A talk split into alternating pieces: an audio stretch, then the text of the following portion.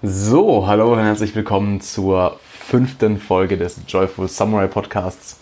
Heute zu Gast Christian Göbel. Ah, ich habe ihn auf dem Seminar kennengelernt. Sehr, sehr geiler Typ. Seine Performance hat mich unglaublich beeindruckt, weil er einer der wenigen Menschen ist, die ich erlebt habe, die wirklich mit vielen, vielen Teilnehmern als Speaker, nicht als Trainer oder Workshopleiter in kleinen Gruppen, sondern wirklich als Speaker ähm, es geschafft haben, eine gewisse Tiefe und Emotionalität herzustellen. Ja, wenn du mich kennst, dann weißt du, dass ich sehr, sehr ähm, wirklich auf die Arbeit mit, äh, mit dem Inneren, mit den Gefühlen und so bedacht bin.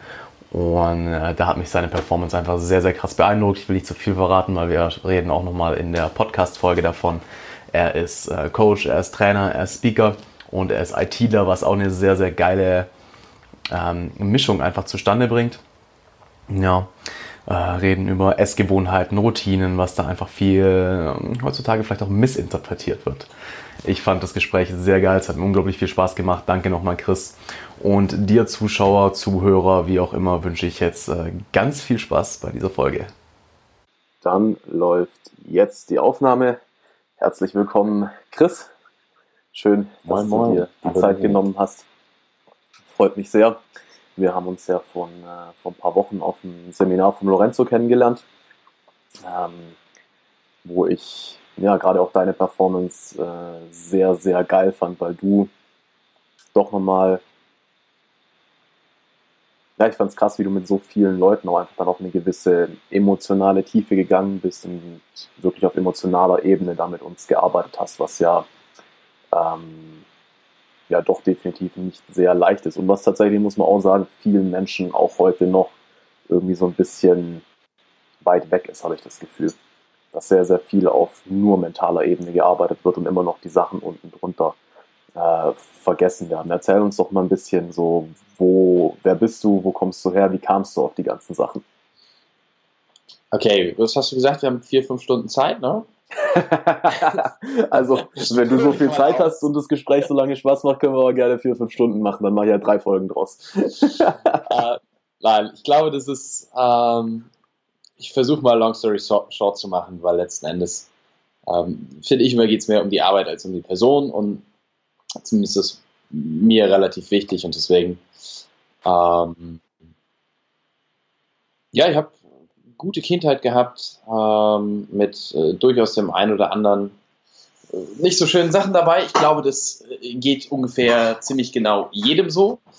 Und ähm, den einen trifft es ein bisschen mehr, den anderen trifft es ein bisschen weniger. Und äh, was häufig noch viel witziger ist, ähm, den einen trifft das eine mehr und den anderen das andere mehr. Und wo der eine sagt, äh, Mensch, ganz egal, ja, stell dich mal nicht so an, ist der nächste, ähm, völlig zerstört, in Anführungszeichen, mit mhm. dem, was ihm irgendwie irgendwo passiert ist oder passiert.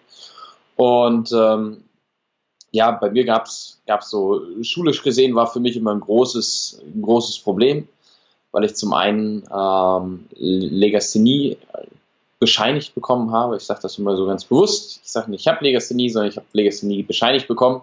Mit anderen Worten, ich war zu blöd zum Schreiben. Okay. Und zum, zum Lesen. Ich würde da jetzt tatsächlich, äh, weil du das schon so sagst, mal gerne kurz einhaken. Warum sagst du, du hast Legasthenie bescheinigt bekommen und nicht du hast Legasthenie? Ganz einfach, weil ich glaube, dass ähm, damit, dass ich sage, dass ich Legasthenie habe, ich mir selber jedes Mal, mit jedem Mal, wo ich das so ausspreche, eine Entschuldigung ausstelle. Eine Entschuldigung für etwas, ähm, was ich vielleicht nicht kann und in der Regel meistens sogar noch mehr als eine Entschuldigung, nämlich eine Begründung, warum es auch so bleiben muss. Mhm. Und dadurch, dass ich sage, ich habe das ausgestellt bekommen, gebe ich an der Stelle ganz bewusst dem Ganzen sowas Passives. Ähm, andere Menschen sind der Meinung, ich habe Legasthenie.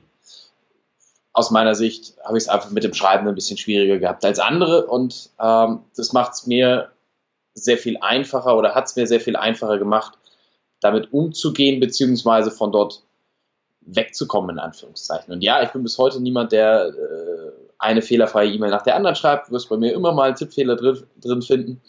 Ähm, und ich finde sie auch bei anderen noch viel schwieriger als manche andere Personen, die kaum auf so einen Text drauf gucken und ihnen die Kommafehler und die Groß-Kleinschreibung und was auch immer ins Gesicht springt. Das passiert bei mir nicht.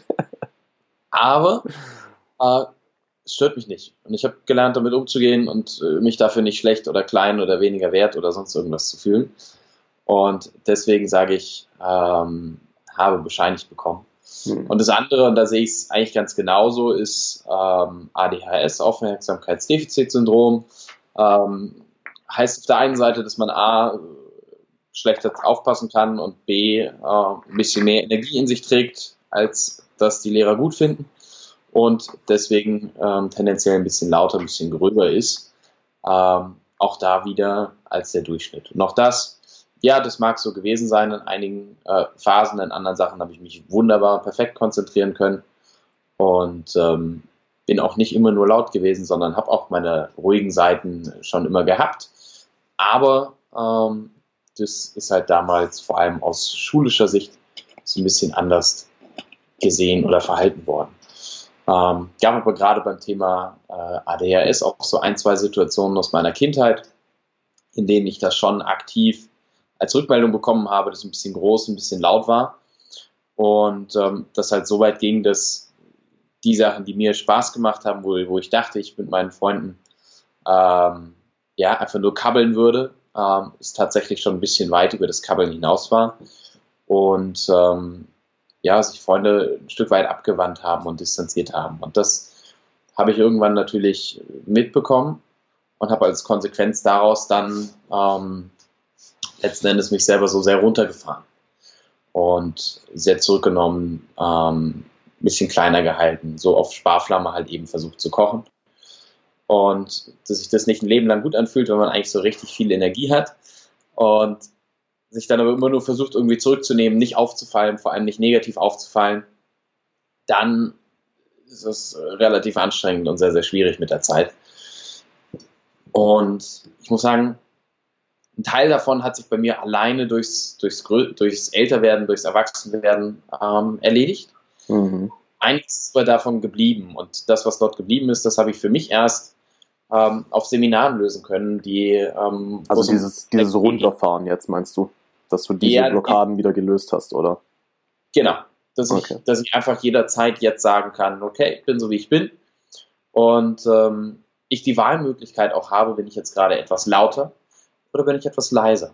Mhm. Und das ist halt was, was mir, ähm, wo sich bei mir ganz, ganz viel getan hat, ähm, weil da hängt so viel dran.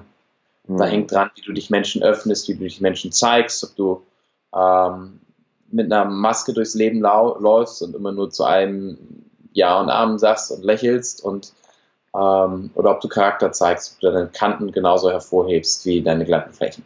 Mhm. Und das ist, glaube ich, so ein ähm, das ist einfach so eine Entwicklung gewesen, die bei mir irgendwann mit, mit Seminaren begonnen hat und woraus bei mir dann einfach die Leidenschaft entstanden ist, dass ich genau das auch anderen Menschen zurückgeben möchte.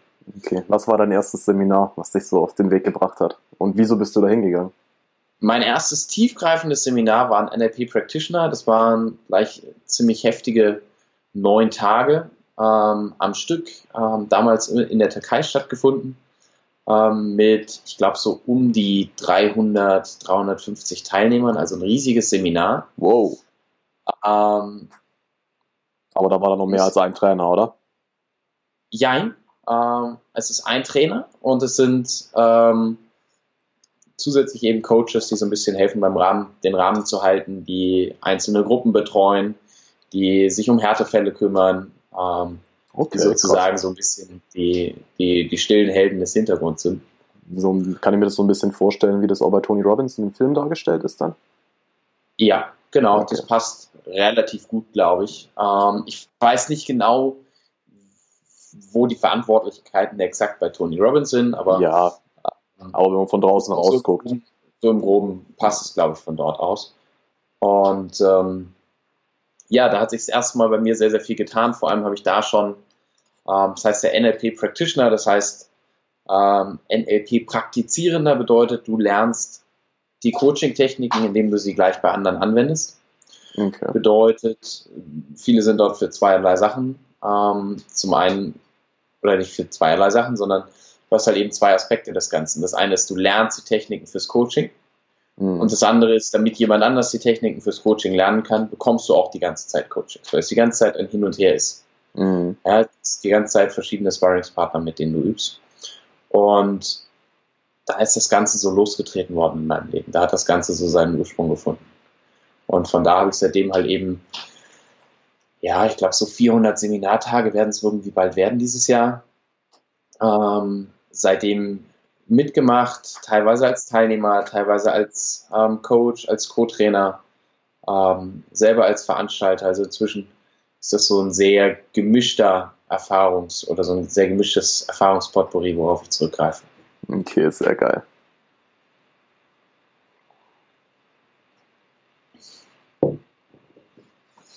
Ja, und daraus resultiert letzten Endes, dass ich ähm, heute sehr, sehr viel Trainings gebe zum Thema ähm, Klarheit als Überbegriff. Und dazu gehören immer, gehört für mich immer der Blick in äh, drei Zeiten, nämlich eigentlich genau die drei Zeiten, die wir überhaupt noch haben. In die Vergangenheit, dass wir schauen, wo kommen wir her, was hat uns dort geprägt, welche Glaubenssätze, welche Vorannahmen, welche Erfahrungen haben wir von dort aus mitgenommen in die Gegenwart. Mhm. Und welcher Einfluss, welche Rolle spielen sie heute noch in unserer Gegenwart? Okay. Was davon ist heute völlig veraltet? Weil alles, was wir aus der Vergangenheit mitbringen, alles, was wir irgendwann irgendwo mal als Erfahrung gemacht haben, hat sein Gutes in unserem Leben. Mhm. Hat uns in irgendeiner bestimmten Art und Weise geprägt, die uns zu dem Menschen heute gemacht haben, der wir sind und hat irgendwo uns geschliffen, uns äh, ein Stück robuster gemacht, ein Stück empfindlicher gemacht, ähm, uns irgendeine wichtige Lektion mitgegeben. Mhm. Und wir Menschen vergessen aber manchmal gerne, ähm, das Ganze auch wieder loszulassen. Oder einer bestimmten Erfahrung ähm, nicht weiter Kontrolle über unser Leben zu geben. Mhm. Und das, das ist so der spannende Punkt, wo man in der Gegenwart sich halt dessen erstmal bewusst werden muss, bevor wir dann ohne das weiter in die Zukunft gehen können. Hm. Ich finde das sehr spannend. Ich weiß nicht, kennst du Don Miguel Ruiz? Nein, sagt mir so nichts. Hier sehr, sehr spannende Bücher, eine Nachfahre und ein Lehrmeister von den Toltec. Also das ist quasi die Religion, die bis zu den Azteken zurückgeht. Mhm. Und äh, ich, was ich bei ihm sehr cool finde, er packt die ganzen Sachen immer in sehr, sehr schöne Metaphern, sehr, sehr schöne Bilder. Wie der das zum Beispiel ausdrückt, ist so nach dem Motto, okay, wenn du jetzt, du stiehlst irgendwas, dann kommst du vor Gericht. Wie oft wirst du bestraft?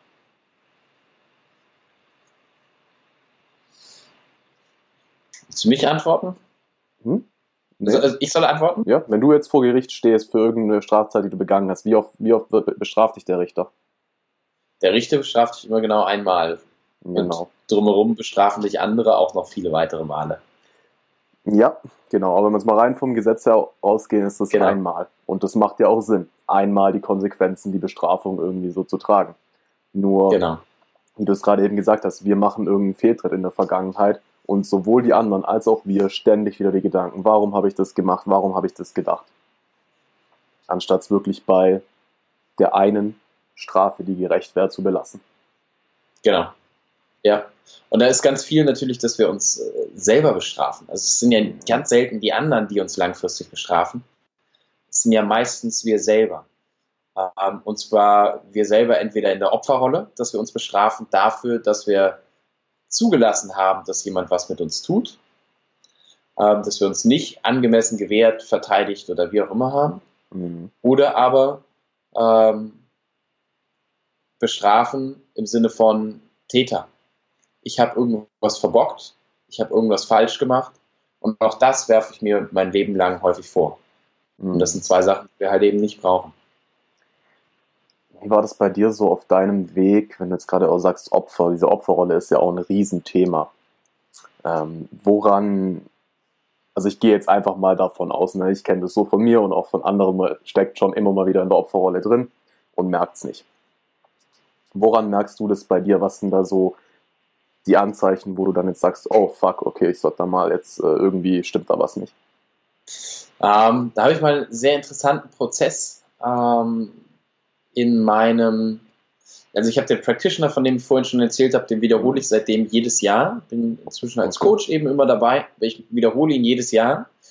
Und im zweiten Jahr haben wir da bei mir ähm, so ein internes Stoppschild eingebaut. Das heißt, jedes Mal, wann immer bei mir so der innere Dialog losgeht, ähm, mit sollte ich das jetzt tun, sollte ich das nicht tun, kann ich das schaffen, kann ich das nicht schaffen, was auch immer, so dieser ganze Opferscheiß eben. Mhm. Ähm, wann immer der bei mir losgeht, poppt vor meinem inneren Auge so ein Stoppschild auf, so piep, piep, piep, piep, piep.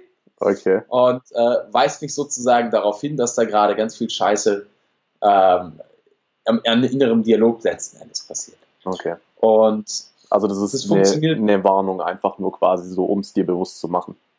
Genau, das okay. passiert tatsächlich völlig unterbewusst, dass mir das, mein Unterbewusstsein letzten Endes so ein, so ein, so ein Stoppschild schickt und sagt, ey, guck dir mal an, ist das gerade sinnvolle Kritik, die du da oder sinnvolles Hinterfragen, was du dir gerade äh, da so an Mindfuck antust? Mhm. Oder ist es eben genau das, Mindfuck? Und ich habe festgestellt, dass das so gut funktioniert, dass ich das seitdem halt eben in ähm, ganz, ganz vielen meiner Seminare auch für die Teilnehmer mitgebe, weil das so ein echtes, so ein, es macht so vieles so viel leichter, mm, das, das Ganze früh zu erkennen. Ja. Weil der Fehler oder das größte Problem dabei ist ja erstmal genau dieses Bewusstsein dafür zu schaffen. Mm. Das überhaupt zu bemerken, was da gerade los ist. Absolut, ja. Absolut. Deswegen auch die Frage. Also ich kenne das von mir äh, teilweise so krass, gerade wenn man am tiefsten irgendwie drin steckt, ist es absolut unmöglich zu erkennen, so Alter, hör mal auf zu denken. Weil dann, wenn du am tiefsten drin steckst, machen die scheiß Gedanken einfach den meisten Sinn. ja. Ähm, was, was da auch schön ist, ähm, alle, die schon mal irgendwo auf so einem Persönlichkeitsseminar waren, haben sehr wahrscheinlich schon mal so eine Übung gemacht, wo es irgendwie um, um Geist und Körper geht. Mhm. Ähm, also welche Rolle, welche, ähm, welchen Einfluss hat unsere Körperhaltung mhm. darauf, wie wir uns fühlen, wie wir denken. Und das ist auch sowas, das rüttelt mich dann sofort auf, wenn ich einfach merke, okay, meine Schultern gehen nach vorne, mein Kopf senkt sich, mein Blick senkt sich, meine Atmung wird flacher. Mhm. Ähm, ich sacke so in mir zusammen, habe keine Körpersprache drin. Das erinnert mich dann immer wieder heutzutage an die vielen Übungen, wie ich sie in den Seminaren gemacht habe, mhm. weil das sozusagen auch wieder automatisch so eine Erinnerung ist. Mhm. Das heißt, auch das ist, es klappt logischerweise nicht immer, ganz und gar nicht. Nee, klar, aber ähm, mit 400 Seminartagen jetzt bald hast du sehr, da auch einfach häufig. natürlich krasse Wiederholungen jetzt einfach schon drin mittlerweile. Genau. Ja, das gibt es so häufig, dass das so gemacht wird. Und inzwischen ist es wirklich so, wenn ich so merke, so, jetzt bist du zu weit zusammengesackt sozusagen. Und ich einfach nur einmal kräftig durchatme und die Schultern wieder zurücknehme und den Kopf wieder ein bisschen hochnehme und schon verändert sich einfach alles. Okay. Gibt's, und das ist Training.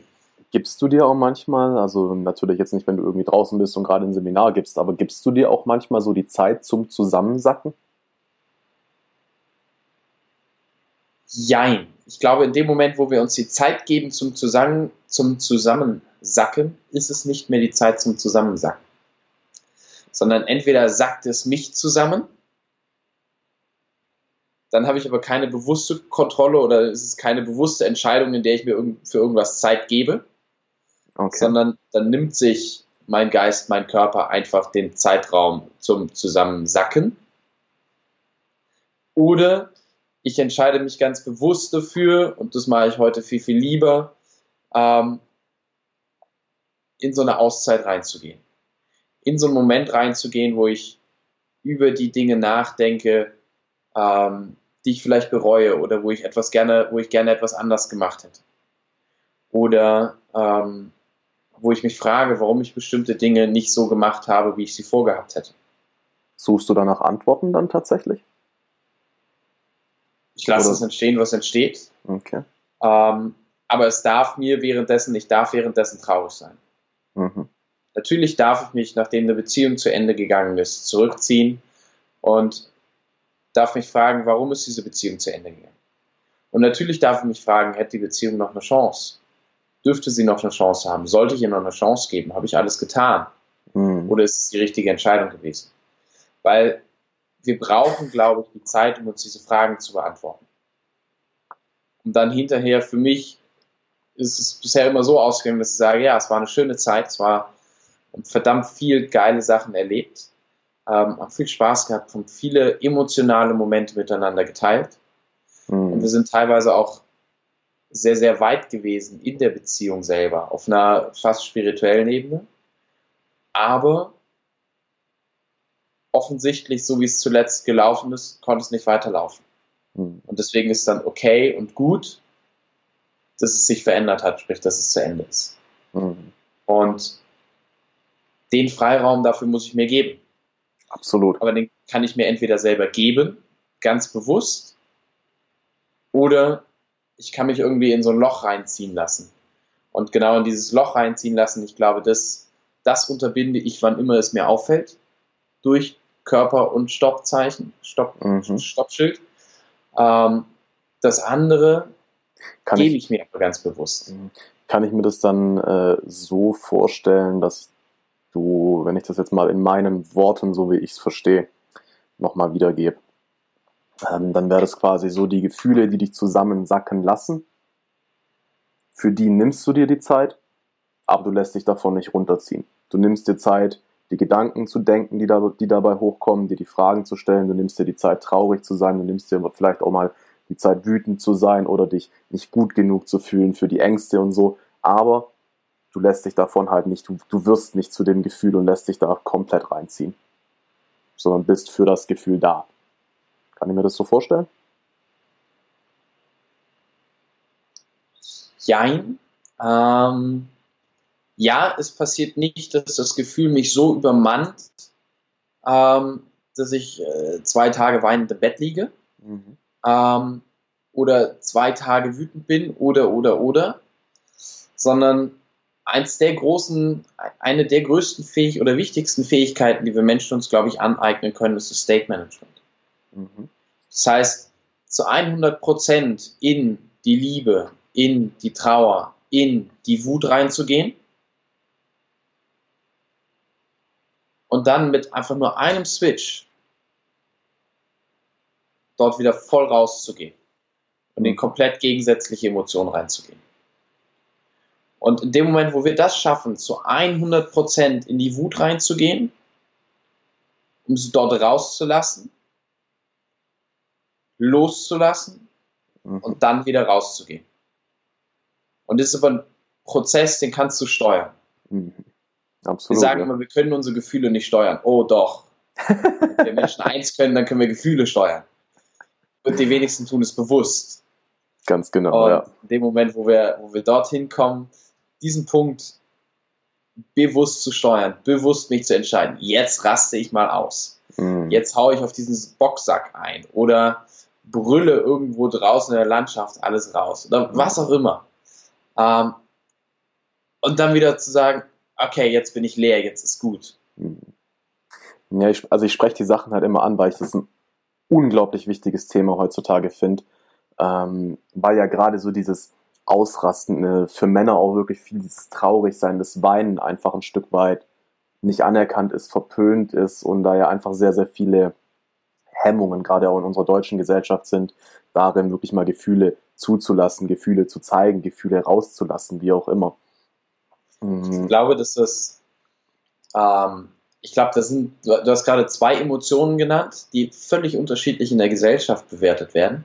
Mhm. Ähm, vor allem heutzutage. Das eine ist ähm, Trauer mhm. und Weinen, weinen zu dürfen ich glaube, da sind wir in der heutigen Zeit äh, ein gutes Stückchen weiter, als wir es wahrscheinlich noch vor 20, Absolut. 30 Jahren gewesen sind. Absolut. Ähm, wir haben aber, glaube ich, einen riesigen Rückschritt gemacht, wenn es um das Thema Aggression und Wut geht. Ähm, mhm. Jeder, der mal wütend ist oder mal Aggression rauslässt, ist heute gerne aggressiv. Mhm. Und ich glaube, das ist, das eine hat mit dem anderen nichts zu tun. Eine Aggression staut sich an und will rausgelassen werden. Und der mhm. entscheidende Punkt zwischen jemandem, der aggressiv ist und jemand, der seine Aggression rauslässt, ist, der eine kann es kontrollieren und der andere nicht. Mhm. Der eine wird kontrolliert davon. Genau. Der eine wird übermannt von seiner Aggression und der andere kann sie kontrolliert über welches Ventil auch immer eben ablassen. Mhm. Und das ist ja genau das, worauf ich draus, drauf raus wollte. Ich für mich glaube nämlich tatsächlich, dass genau das notwendig ist, zu gucken, was für, wo ist die Wut, wo ist die Trauer. Und wenn ich nicht regelmäßig mir die Zeit nehme, wenn ich merke, da ist was, wenn ich nicht bewusst bin, okay, da staut sich jetzt gerade ein Druck an und da will wieder was raus, mir dann bewusst die Zeit nehmen, dann kommt es halt irgendwann, ist der Druck halt so groß, irgendwas triggert und dann sind wir bei jemandem, der aggressiv ist. Anstatt genau. bei jemandem, der manchmal kontrolliert Aggressionen rauslässt. Genau. Und ich glaube, selbst wenn man, ähm, ich glaube, es, ist, es geht fast noch weiter, weil es vielen Menschen auch dadurch, dass sie es, äh, dass sie nie gelernt haben oder sich nie Gedanken darüber gemacht haben, was sind richtige und was sind falsche Wege, Aggressionen rauszulassen, mhm. sie einfach gar nicht drüber nachdenken. Und deswegen manchmal auch jemand, der dauernd Aggressionen rauslässt, das dauernd auf falsche Art und Weise tut und damit gesellschaftlich genauso aneckt ähm, wie äh, jemand, wo man lange, lange gar nichts passiert und der dann irgendwann fürchterlich unter die Decke geht. Mhm. Ja, ja, ja. Das ist schon wahr. Glaubst du, es geht auch da ein bisschen mehr wieder in die richtige Richtung? Oh, jetzt machen wir natürlich politisch gesehen ein ganz heißes Thema auf, denn ähm, ich finde, da passiert sehr, sehr viel, oder das ist ein Thema, was ähm, irgendwie, ich weiß noch nicht genau, wie es zusammenhängt, aber doch schon mit diesem ganzen, mit dieser ganzen Gender-Geschichte und Gleichstellung und Nicht-Gleichstellung okay. und so weiter und so weiter, ähm, glaube ich, geht auch das irgendwie mit einher. Ähm, das heißt, wir wollen, wir erwarten, dass ähm, Frauen genauso in die Führungspositionen gehen. Wir erwarten, dass ähm, Frauen sich genauso durchsetzen können. Wir wollen, dass das zumindest gesellschaftlich akzeptiert wird. Mhm. Ähm, und deswegen ist es auch gleichzeitig eine Forderung, die an die Frau ähm, mhm. losgetreten wird, überhaupt dieselbe Stellung beruflich zum Beispiel einzunehmen, wie es Männer tun. Mhm. Und da ist natürlich schon das erste Mal die Frage, soll das so sein? Wollen das Frauen allgemein überhaupt? Ähm, also will das das, das Typische einer Frau? Mhm. Und ähm, für einige ist es ja, für andere ist es vielleicht genauso wenig ja. Das mhm. heißt, andere sind vielleicht viel eher in einer Situation, wo sie gerne sagen, ähm, ich überlasse jemandem anders die Führung. Mhm. Und umgekehrt ist es halt mit uns Männern und mit dem Thema Aggression, mit dem Thema Folgen auch. Bloß, dass dort genau das Umgekehrte erwartet wird, dass wir Männer uns ein Stück weit zurücknehmen. Mhm. Dass wir auch dort uns ein bisschen zur Mitte angleichen. Mhm. Also wenn man das von früher vielen, vielen Jahren zurücksieht, dann war es der starke, laute Mann, der angeführt hat mhm. und die weiche Frau, die gefolgt ist. Mhm. Und in der heutigen Zeit gleichen wir uns sehr der Mitte von beidem an. Mhm. Gesellschaftlich mit dem, was wir erwarten. Absolut, ja. Und ich finde es richtig zu sagen, ja, auch Frauen dürfen sich natürlich laut stark nach vorne positionieren. Und natürlich dürfen auch Männer ähm, folgen und weich sein. Mhm. Und ich glaube, die besten Männer sind die, die beides können. Die Frage ist bloß, inwieweit wird es gesellschaftlich diktiert? Mhm. Und inwieweit wird es akzeptiert, dass wir weiterhin in dieser Dualität leben? Weil wenn wir alle irgendwann nur noch die Mitte sind, nicht mehr richtig weich, nicht mehr richtig so, hart, egal ob Mann ja, oder ja. Frau, sondern einfach nur noch so eine weichgespülte, so eine weiche, weichgespülte Kombination aus Mann und Frau. Mhm. Ähm, ich glaube, dann geht uns sowohl in Sexualität als auch in Partnerschaft, aber eben auch in unserer Gesellschaft allgemein ganz, ganz viel verloren. Mega. Ich habe gestern einen Artikel gelesen, wo es um dieses Hashtag MeToo-Ding geht. Mhm. Äh, sagt ihr das was? Mhm. Ja. Ähm, da ging's, äh, hat halt eine Frau tatsächlich auch geschrieben über ihren, äh, über ihren Zwiespalt so. Hat sie tatsächlich auch wohl so aus ihrem eigenen Leben geschrieben, dass ihr Freund, ihr Lover, äh, sie halt auch mal einfach ein bisschen fester angepackt hat und das in ihr dann sofort aufgrund von dieser Konditionierung von dem MeToo die letzten Jahre, hat so, boah, das kannst du nicht machen, obwohl es ihr eigentlich gefallen hat. So dieses Ding. Und ich finde tatsächlich, das ist auch sehr, sehr schön ausgedrückt. Man sagt ja immer irgendwie so, ähm, die Mitte finden. Und bei vielen Sachen ist es auch irgendwie so, die Mitte finden, aber bei sehr vielen Dingen merke ich in meinem Leben zumindest auch einfach immer mehr, beide Extreme gesund auszuspielen, beide Extreme unter Kontrolle zu haben. Also Aggression unter Kontrolle. Was bedeutet denn Aggression? Das ist letztendlich nur das, also to aggress and to regress. Es gibt ja. ja keinen Stillstand. Entweder du gehst nach vorne oder du gehst nach hinten. Also alles, was irgendwie Fortschritt bringt, ist an sich von der Wortbedeutung her Aggression. Die Frage ist jetzt nur, schade ich Menschen damit? Oder helfe ich mit dieser, mit diesen aggressiven Energien? Ja, ich glaube, da ist sehr schön, wenn man sich das Symbol vom Yin und Yang vors Auge ruft. Ja. Ähm, ja. Das Ding hat eine relativ klare Kante zwischen Schwarz und Weiß. Da ist in der Mitte kein Grau. Mhm. Und ähm, ich glaube, das beschreibt es ja ganz gut, weil das eigentlich so das Symbol ja ist für, ähm, für, für irgendwie in Polarität. sich ruhen und in der Mitte ankommen, aber eben auch genau diese Polarität und damit ist eigentlich das bei mir ankommen, in meiner Mitte sein, bedeutet eigentlich für mich viel mehr, ganz bewusst auf schwarz oder auf weiß wechseln zu können. Mhm. Und eben nicht in irgendwo im Grau zu sein, ja. Das ist ein sehr schönes Bild. Ich habe es ich hab's tatsächlich irgendwie, gell? Witzig, dass du das auch sagst. Für mich war das immer mehr ein reines äh, Polaritätssymbol, aber so wie es eingesetzt wird tatsächlich, wenn man gar nicht mal genauer reingeht, ist es ja wirklich eher so für dieses in sich ruhen. Ja. Genau, es, es bedeutet für viele ja irgendwie so dieses in sich ruhende und ähm, mhm. ja, so die Mitte gefunden haben und so weiter. Aber ja, es besteht aus echt viel Schwarz und echt viel Weiß und mhm. kein bisschen Grau. Und ja, wer sich damit viel mehr beschäftigt, weiß, da hängt das Weibliche, das Männliche drin, da hängt die Stärke und die Weichheit mit drin und all solche Sachen. Ähm, aber grundsätzlich würde dieses Symbol wahrnehmen, ist eigentlich für irgendwo in der Mitte sein. Mhm. Aber gehen tut es immer, um links oder rechts zu sein. Schwarz oder weiß. Ja. Oder alles gleichzeitig. das finde ich auch bei, ähm, ja, das vermisse ich ein bisschen. Ich habe früher eine Zeit lang Kampfsport auch gemacht. Das ist ja dann auch gerade, wenn du, wenn du dann irgendwie mehr im, nee, auch beim Kämpfen eigentlich, weil manchmal gehst du voran, manchmal lässt du zu und arbeitest mit der Energie vom anderen und so. Ähm, ja, schon eine spannende Sache. Wann, wenn du sagst, du hast jetzt 400 Seminartage äh, hinter dir, wie, also wann war denn dieser erste NLP Practitioner? Wie lange ist das her? Ähm, der erste NLP Practitioner war für mich ähm, im Januar 2014. Okay. Ähm, also vor über vier Jahren jetzt. Angefangen hat es mit Seminaren an sich schon ein bisschen vorher auch. Ähm, aber das war halt so das erste intensive, lange Seminar, wo wirklich halt eben auch bei mir ganz viel passiert ist. Ähm, das davor war, war so ganz nett.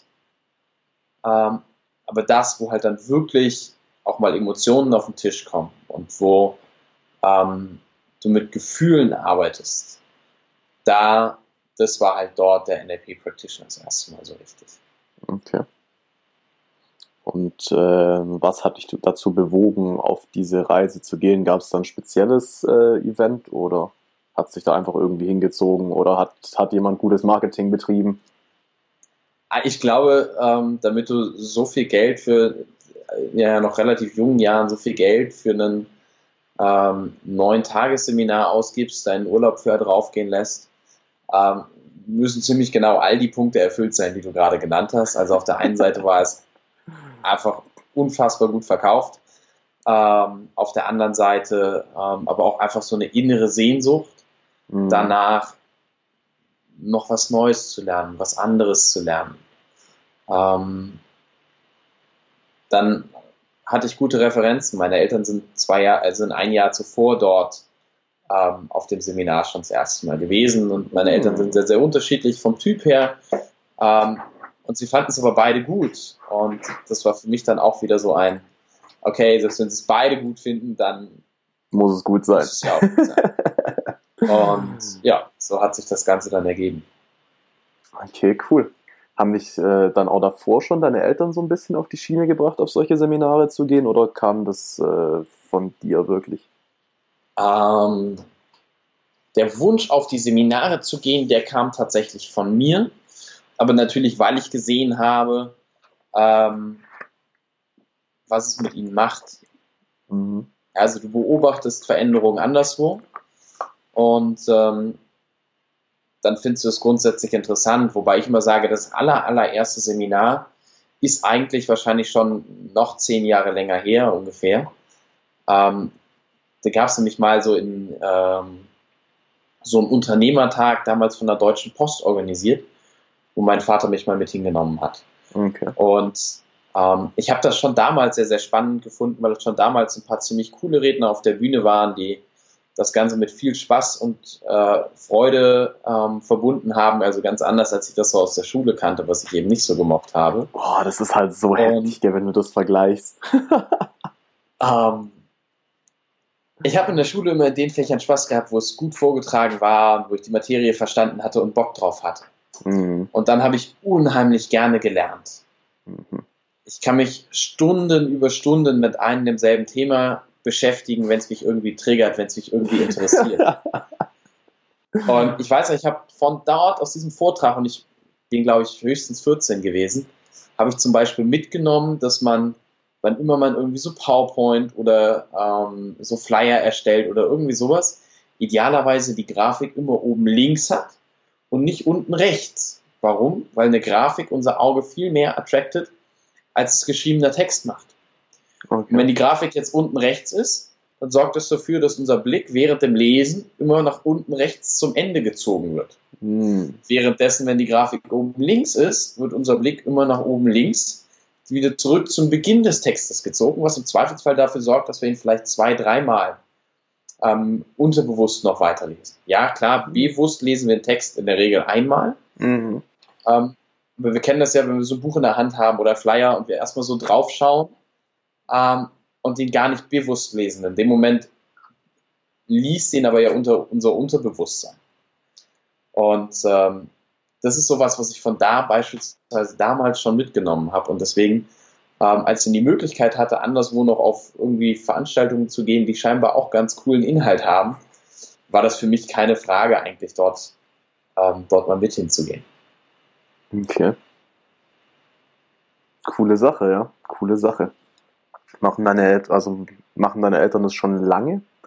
Solche Sachen dann auch, oder?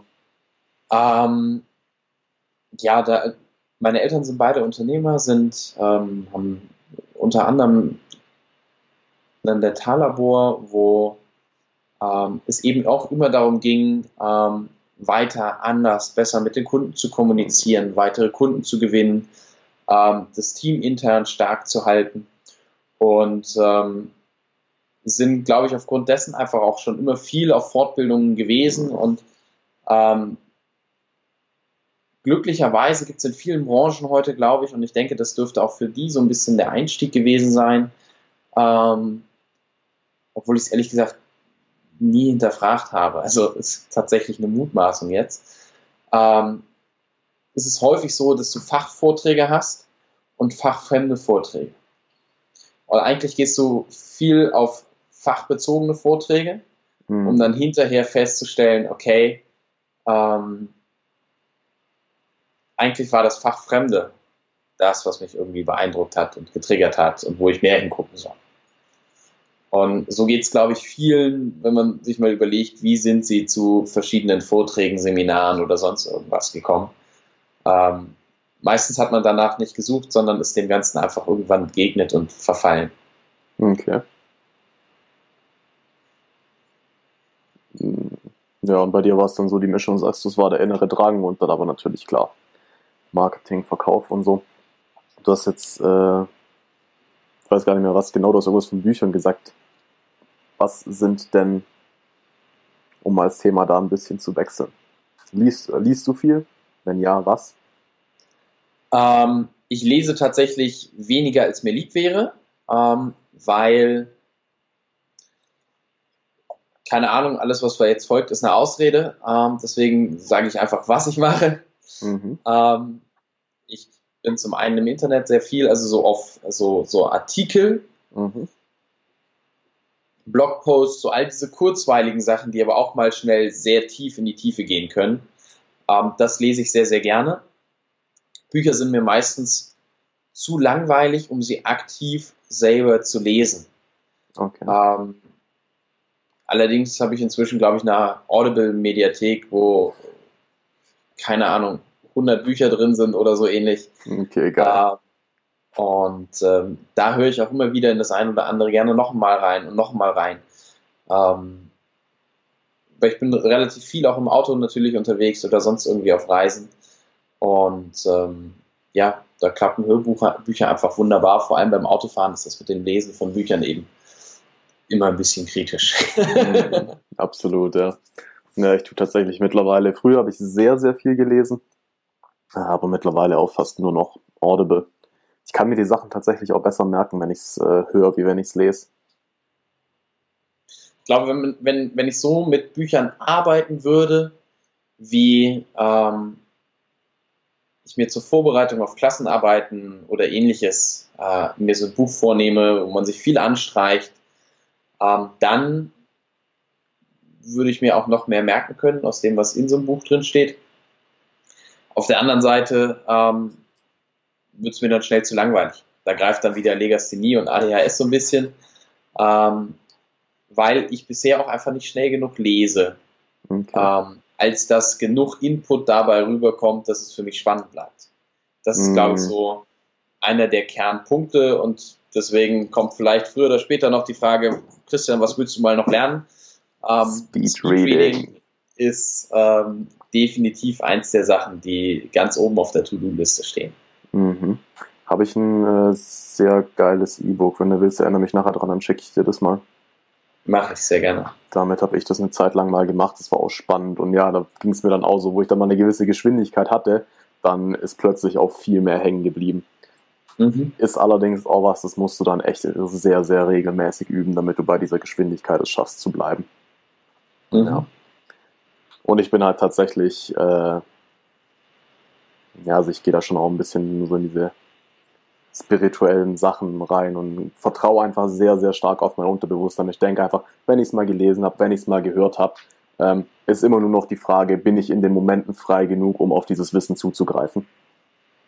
Und von dem her ist mein äh, Hauptfokus tatsächlich, was Lernen angeht, wirklich auch diese, ja, in diese inneren Höllen reinzugehen, gucken, wo sind die Mauern und die halt auch beiseite zu schaffen. Weil, ich weiß nicht, du kennst es, kennst es wahrscheinlich äh, auf jeden Fall von den Seminaren auch, wenn du mal irgendwas krasses, wenn sich da was löst und du bist plötzlich in so einem richtig krassen Bewusstseinszustand, wo du einfach plötzlich viel, viel weniger wahrnimmst und einfach siehst. Du kannst plötzlich du bist im Gespräch mit jemandem und du hast wie so eine Landkarte, also so kenne ich es, dann teilweise wie so eine Landkarte vor mir, okay, der steht da, der fühlt das, das ist der beste Outcome für beide und so und so navigiere ich das jetzt, um da hinzukommen. Ja, und genauso ist es dann auch, wenn ich irgendwie, irgendwie teilweise Sachen mache aus Sport, da ist plötzlich ein ganz anderes Körpergefühl. Wenn ich was irgendwie anfasse, fällt mir ein, wie mein Karatelehrer von vor, was weiß ich, wie vielen Jahren mir gesagt hat, guck, dass die Gelenke gerade sind und justier das neu. Ja. ja.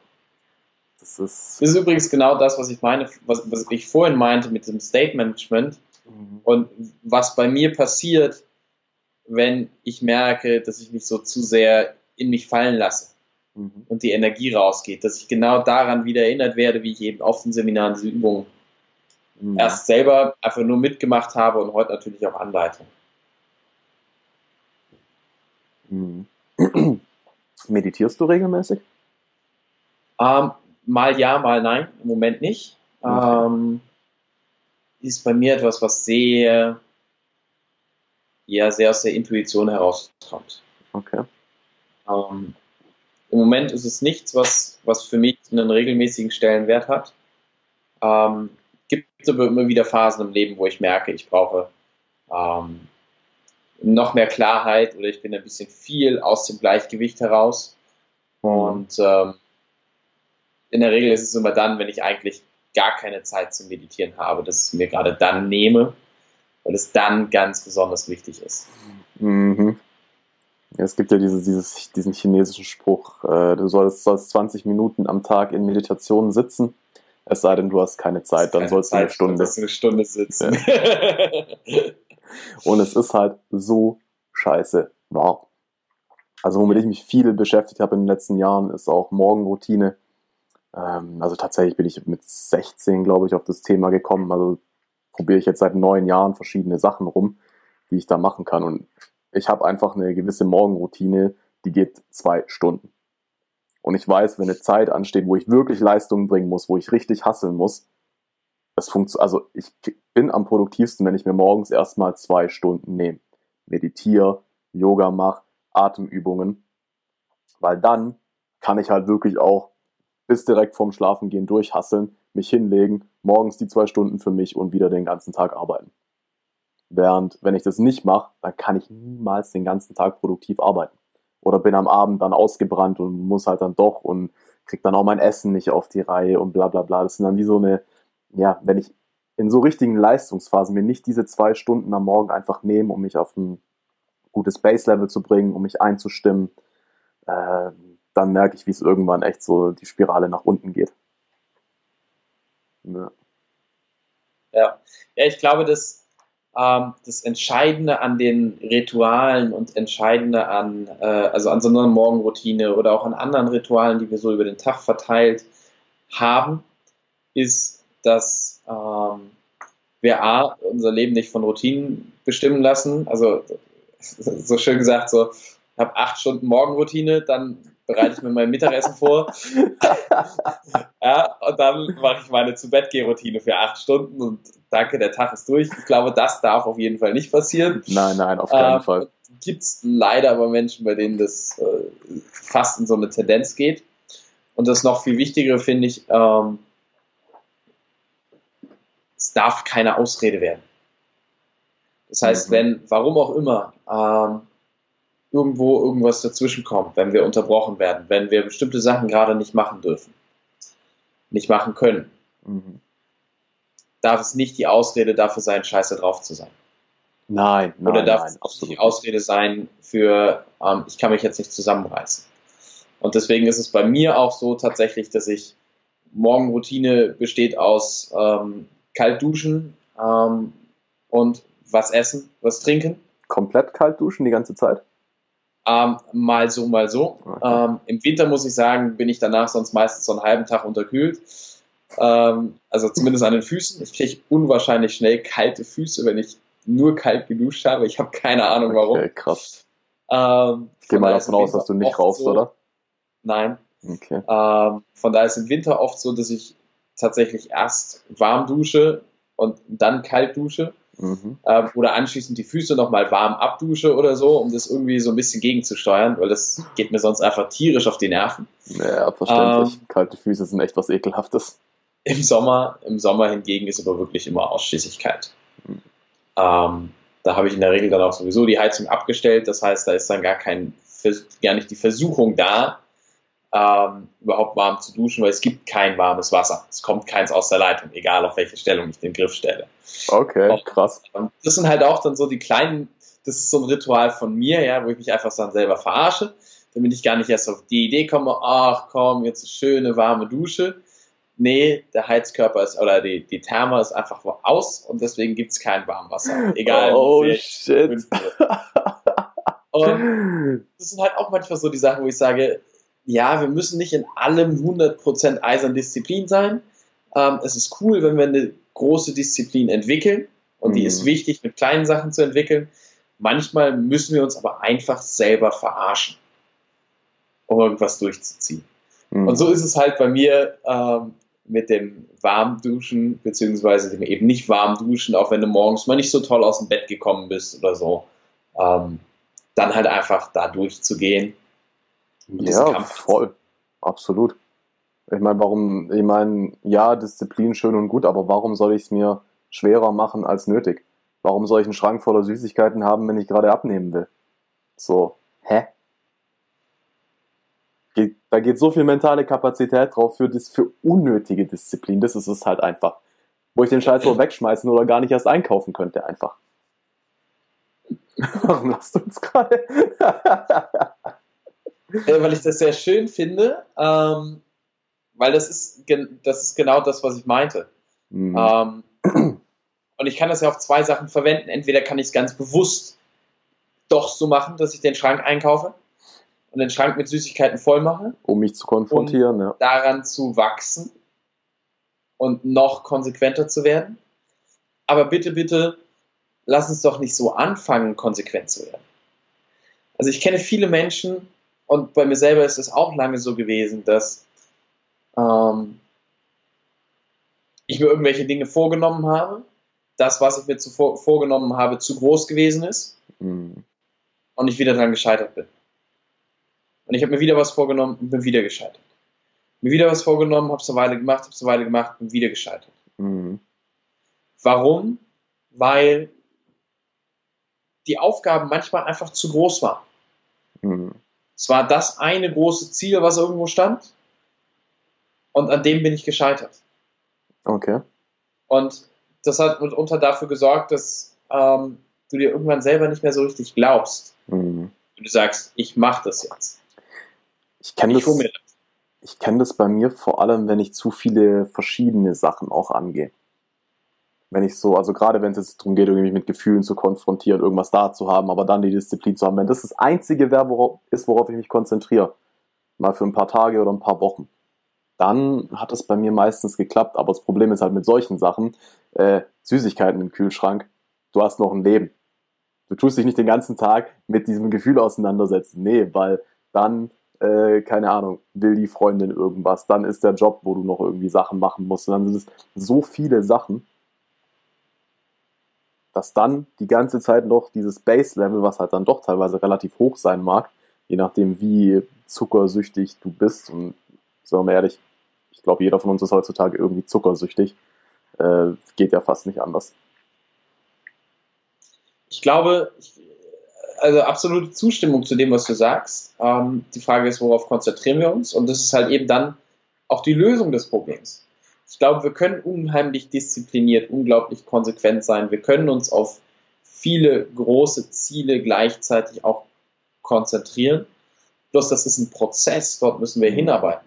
Ja. Und das bedeutet halt erstmal, dass ich nicht sage, ähm, ich lasse jetzt heute das weg, das weg, das weg, das weg, mach das nicht mehr und mach dafür das, das, das und das. Mhm. Und das Ganze auch noch völlig ohne Vorbereitung. Mhm. Das ist meistens noch das Allerschlimmste.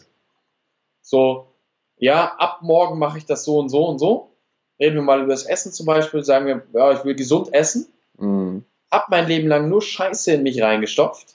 Oder semi-gutes Essen. Ähm, meistens eher scheiße. und will dann von heute auf morgen mein Essen umstellen, meine Ernährungsgewohnheiten umstellen. Mhm. Das muss scheitern. Voll. Wenn du dich nicht damit beschäftigt hast, weißt, du weißt ja gar nicht, was du essen sollst. Du weißt nicht, was du essen sollst. Du weißt nicht, wo du es herholst. Du weißt nicht, wie du es zubereitest. Mhm. Du weißt nicht, an welchen Stellen, du bist dir gar nicht bewusst, an welchen Stellen du gar keinen Einfluss vermeintlich zumindest keinen Einfluss hast auf das, was du jetzt essen sollst, mhm. ähm, weil du plötzlich unterwegs bist, plötzlich bist du bei Freunden, ähm, plötzlich bekommst du hier was angeboten, plötzlich bereitet jemand dein ehemaliges Lieblingsessen zu oder sowas. Du weißt gar nicht, wie du damit umgehen sollst, weil du dich darauf nicht vorbereitet hast. Mhm. Also gehe ich doch erstmal hin und setze mir da kleine Schritte draus, mache dort kleine Ziele draus.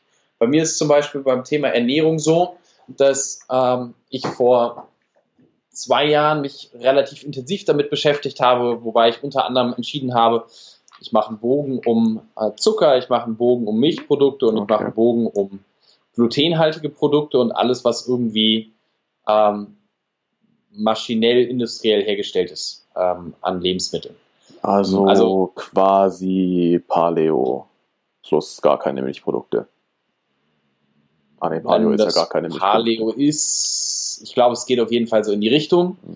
Ich weiß aber nicht, in welche Rolle Getreide bei Paleo spielt und äh, Milchprodukte und so weiter. Ähm, spielt aber keine Rolle. Das sind einfach so die vier Bausteine, wo ich entschieden habe, wo ich darauf verzichten will. Einmal industriell hergestellte Nahrung, also irgendwie so Tiefkühlkram, ähm, viel eben Getreide, hauptsächlich Weizen und Roggen, ähm, sowie sämtliches an Milchprodukten. Und eben alles das, wo Zucker drin ist. Und jetzt hätte ich sagen können, ich esse das nie wieder, nirgendwo irgendwas. Oder ich hätte sagen können, okay, für eine Zeit X gehe ich halt her und kaufe diese Sachen schon mal nicht mehr ein. Mhm. Und beschäftige mich erstmal selber damit, welche Möglichkeiten und welche Alternativen habe ich und brauche ich, um überhaupt satt zu werden. Ähm, ja, also ich meine, da fällt schon echt viel weg bei dem, was du gerade gesagt hast. ja, wenn ich dann noch erzähle, dass ich äh, versuche oder versucht habe, mich auf ein bis zweimal Fleisch die Woche runter zu reduzieren, ähm, dann fällt nochmal ein großes Teil weg, zumindest von dem, was ich vorher gegessen habe. Denn mein mhm. Essen vorher, die Fertigprodukte waren nie so das Problem. Mhm. Ähm, die habe ich schon nie, habe ich lange nie groß gehabt, bin auch nie jemand, der besonders viel süß gegessen hat. Mhm. Aber so Schokolade und Süßigkeiten verfalle ich doch sehr gerne. Ähm, was für mich aber ein echtes Problem war, waren die Milchprodukte und äh, das Brot und so, weil ich habe sehr viel Brot gegessen, mhm. mit sehr viel Käse drauf, oh, sehr ja. viel Joghurt gegessen. ähm, und meine Mahlzeiten sahen eigentlich immer so aus, Gemüse plus ähm, entsprechend auch Fleisch dann dabei oder Käse dabei zum Beispiel. Sollte dann ja irgendwie alles dort rausgehen. Oder Fleisch mit Käse überbacken. Oder Fleisch mit Käse überbacken, was unfassbar lecker ist. ja, mega, Mann. auf Dauer halt eben in meiner Welt und nach meinen Recherchen und Erfahrungen nicht das ist, was uns äh, besonders gesund, besonders alt werden lässt. Und deswegen habe ich mich dort einfach so langsam hingekämpft. Und es hat für mich so ein halbes Jahr gedauert, bis ich gesagt habe, okay, jetzt habe ich wieder eine ausgeglichene, für mich aber besser gesunde und passende Ernährung. Mhm. Und ich hätte dann Schritte weitergehen können, hätte dann sagen können, okay, und jetzt hängst du es an die große Glocke und isst auch nirgendwo anders mehr Süßes oder Milchprodukte oder Weizenprodukte. Aber die Wahrheit ist, ich esse all die Sachen sehr, sehr gerne. Mhm. Und dadurch, dass wann immer ich selber einkaufe, diese Sachen nicht bei mir im Einkaufswagen landen oder mit einer absoluten Seltenheit. ja, ähm, wenn du halt Gäste da hast oder so wahrscheinlich. Ja, oder du halt einfach mal Bock auf so eine beschissene Tiefkühlpizza hast. Weil die halt einfach ab und zu doch auch geil schmeckt. Das ist völlig okay. okay. Zumindest für mich. Na, Tiefkühlpizza würde ich ähm, da jetzt nicht drunter packen für mich persönlich, aber Maultaschen zum Beispiel. So diese Maultaschen von Burger, die sind einfach geil. Ja, oder so ein überbackener, oder so ein überbackener Camembert oder sowas. Oh, ja, bitte. Ja, einfach mega geil. Und ich glaube halt einfach, so habe ich das für mich Ganze dann gelöst, dass ich gesagt habe, okay, ähm, du isst sowieso schon so viel weniger als die allermeisten anderen von diesen ungesunden Sachen, hast dadurch also auf jeden Fall schon mal einen Wettbewerbsvorteil. Und alles andere ist einfach okay. Punkt. So. Und deswegen, ähm, wenn ich irgendwo bei Freunden eingeladen bin, dann braucht niemand für mich irgendwie irgendwas anderes kochen. Und wenn es die Möglichkeit gibt, mache ich auch da den, den Bogen um die Milchprodukte, die Nudeln so. Aber wenn es jetzt halt nur mal Nudeln mit Gorgonzola-Soße gibt oder so, dann. Spaghetti Carbonara. Das ist immer noch schwierig, weil Gorgonzola mag ich nicht, aber Spaghetti Carbonara äh, wird nur so reingeschlungen, in Anführungszeichen. Okay. Ähm, nein, nicht geschlungen, aber genossen halt eben. Und das ist hm. völlig ausreichend. Ja klar, letztendlich geht es auch nicht um das, was du äh, ein oder zweimal aus zehn Mahlzeiten isst, sondern halt, was esse ich neun oder acht von oder sieben von zehn Mal. Genau. Wenn ich mir da angucke, wie ich äh, früher zum Teil gegessen habe, äh, ja. Also für mich ist es ein Win, wenn ich irgendwie die Hälfte meiner Mahlzeiten gesund mache mittlerweile. Ja. Und das hört sich jetzt, wenn man es so sagt, nicht viel an, aber wenn ich mir die meisten Leute mal ernsthaft angucke, sind 40 Prozent mehr als bei allen anderen. Ja, ganz genau. so schaut es nämlich aus. Ja, ich glaube, dass ähm, jeder muss da so sein eigenes, sein, seinen eigenen Weg finden und auch dort wieder ähm, bin ich kein Fan von 100 Prozent. Ähm, mhm. So dieses, ah, genau dieser Weg und sonst nichts. Ähm, aber sich bewusst eine Entscheidung zu treffen und bewusst sich selber eine Regel zu setzen. Und bei mir bedeutet das halt eben, bei mir in meinen eigenen vier Wänden gibt es fast ausschließlich frisch und mhm. nur ganz selten irgendwie mal eine Ausnahme und diese Ausnahme dann bewusst und auch zelebriert. Und draußen gebe ich mir Mühe und aber so wie es geht, so geht's und mhm. alles andere ist völlig okay. Und wenn ich beruflich gerade viel unterwegs bin, dann weiß ich, dass es Phasen ist, wo ähm, das echt schwer ist, dort ein ausgewogenes, Gesundes immer wieder auch mit mal, warmen Mahlzeiten zu verbinden. Willst du dann auch nicht den ganzen Tag nur Salat essen. Ähm, mhm. Und dann ist das völlig okay. Und dann gibt es halt anschließend wieder ein bisschen mehr Konsequenz in den eigenen vier Wänden. Mhm. Ja, das hat, äh, das hat mir mal einen ziemlichen Strich durch die Rechnung gemacht. Ich hatte genau diese, die Regelung, wie du es aussagst. Ähm, hab dann aber ein halbes Jahr im Network Marketing gearbeitet, auch ganz gut verdient.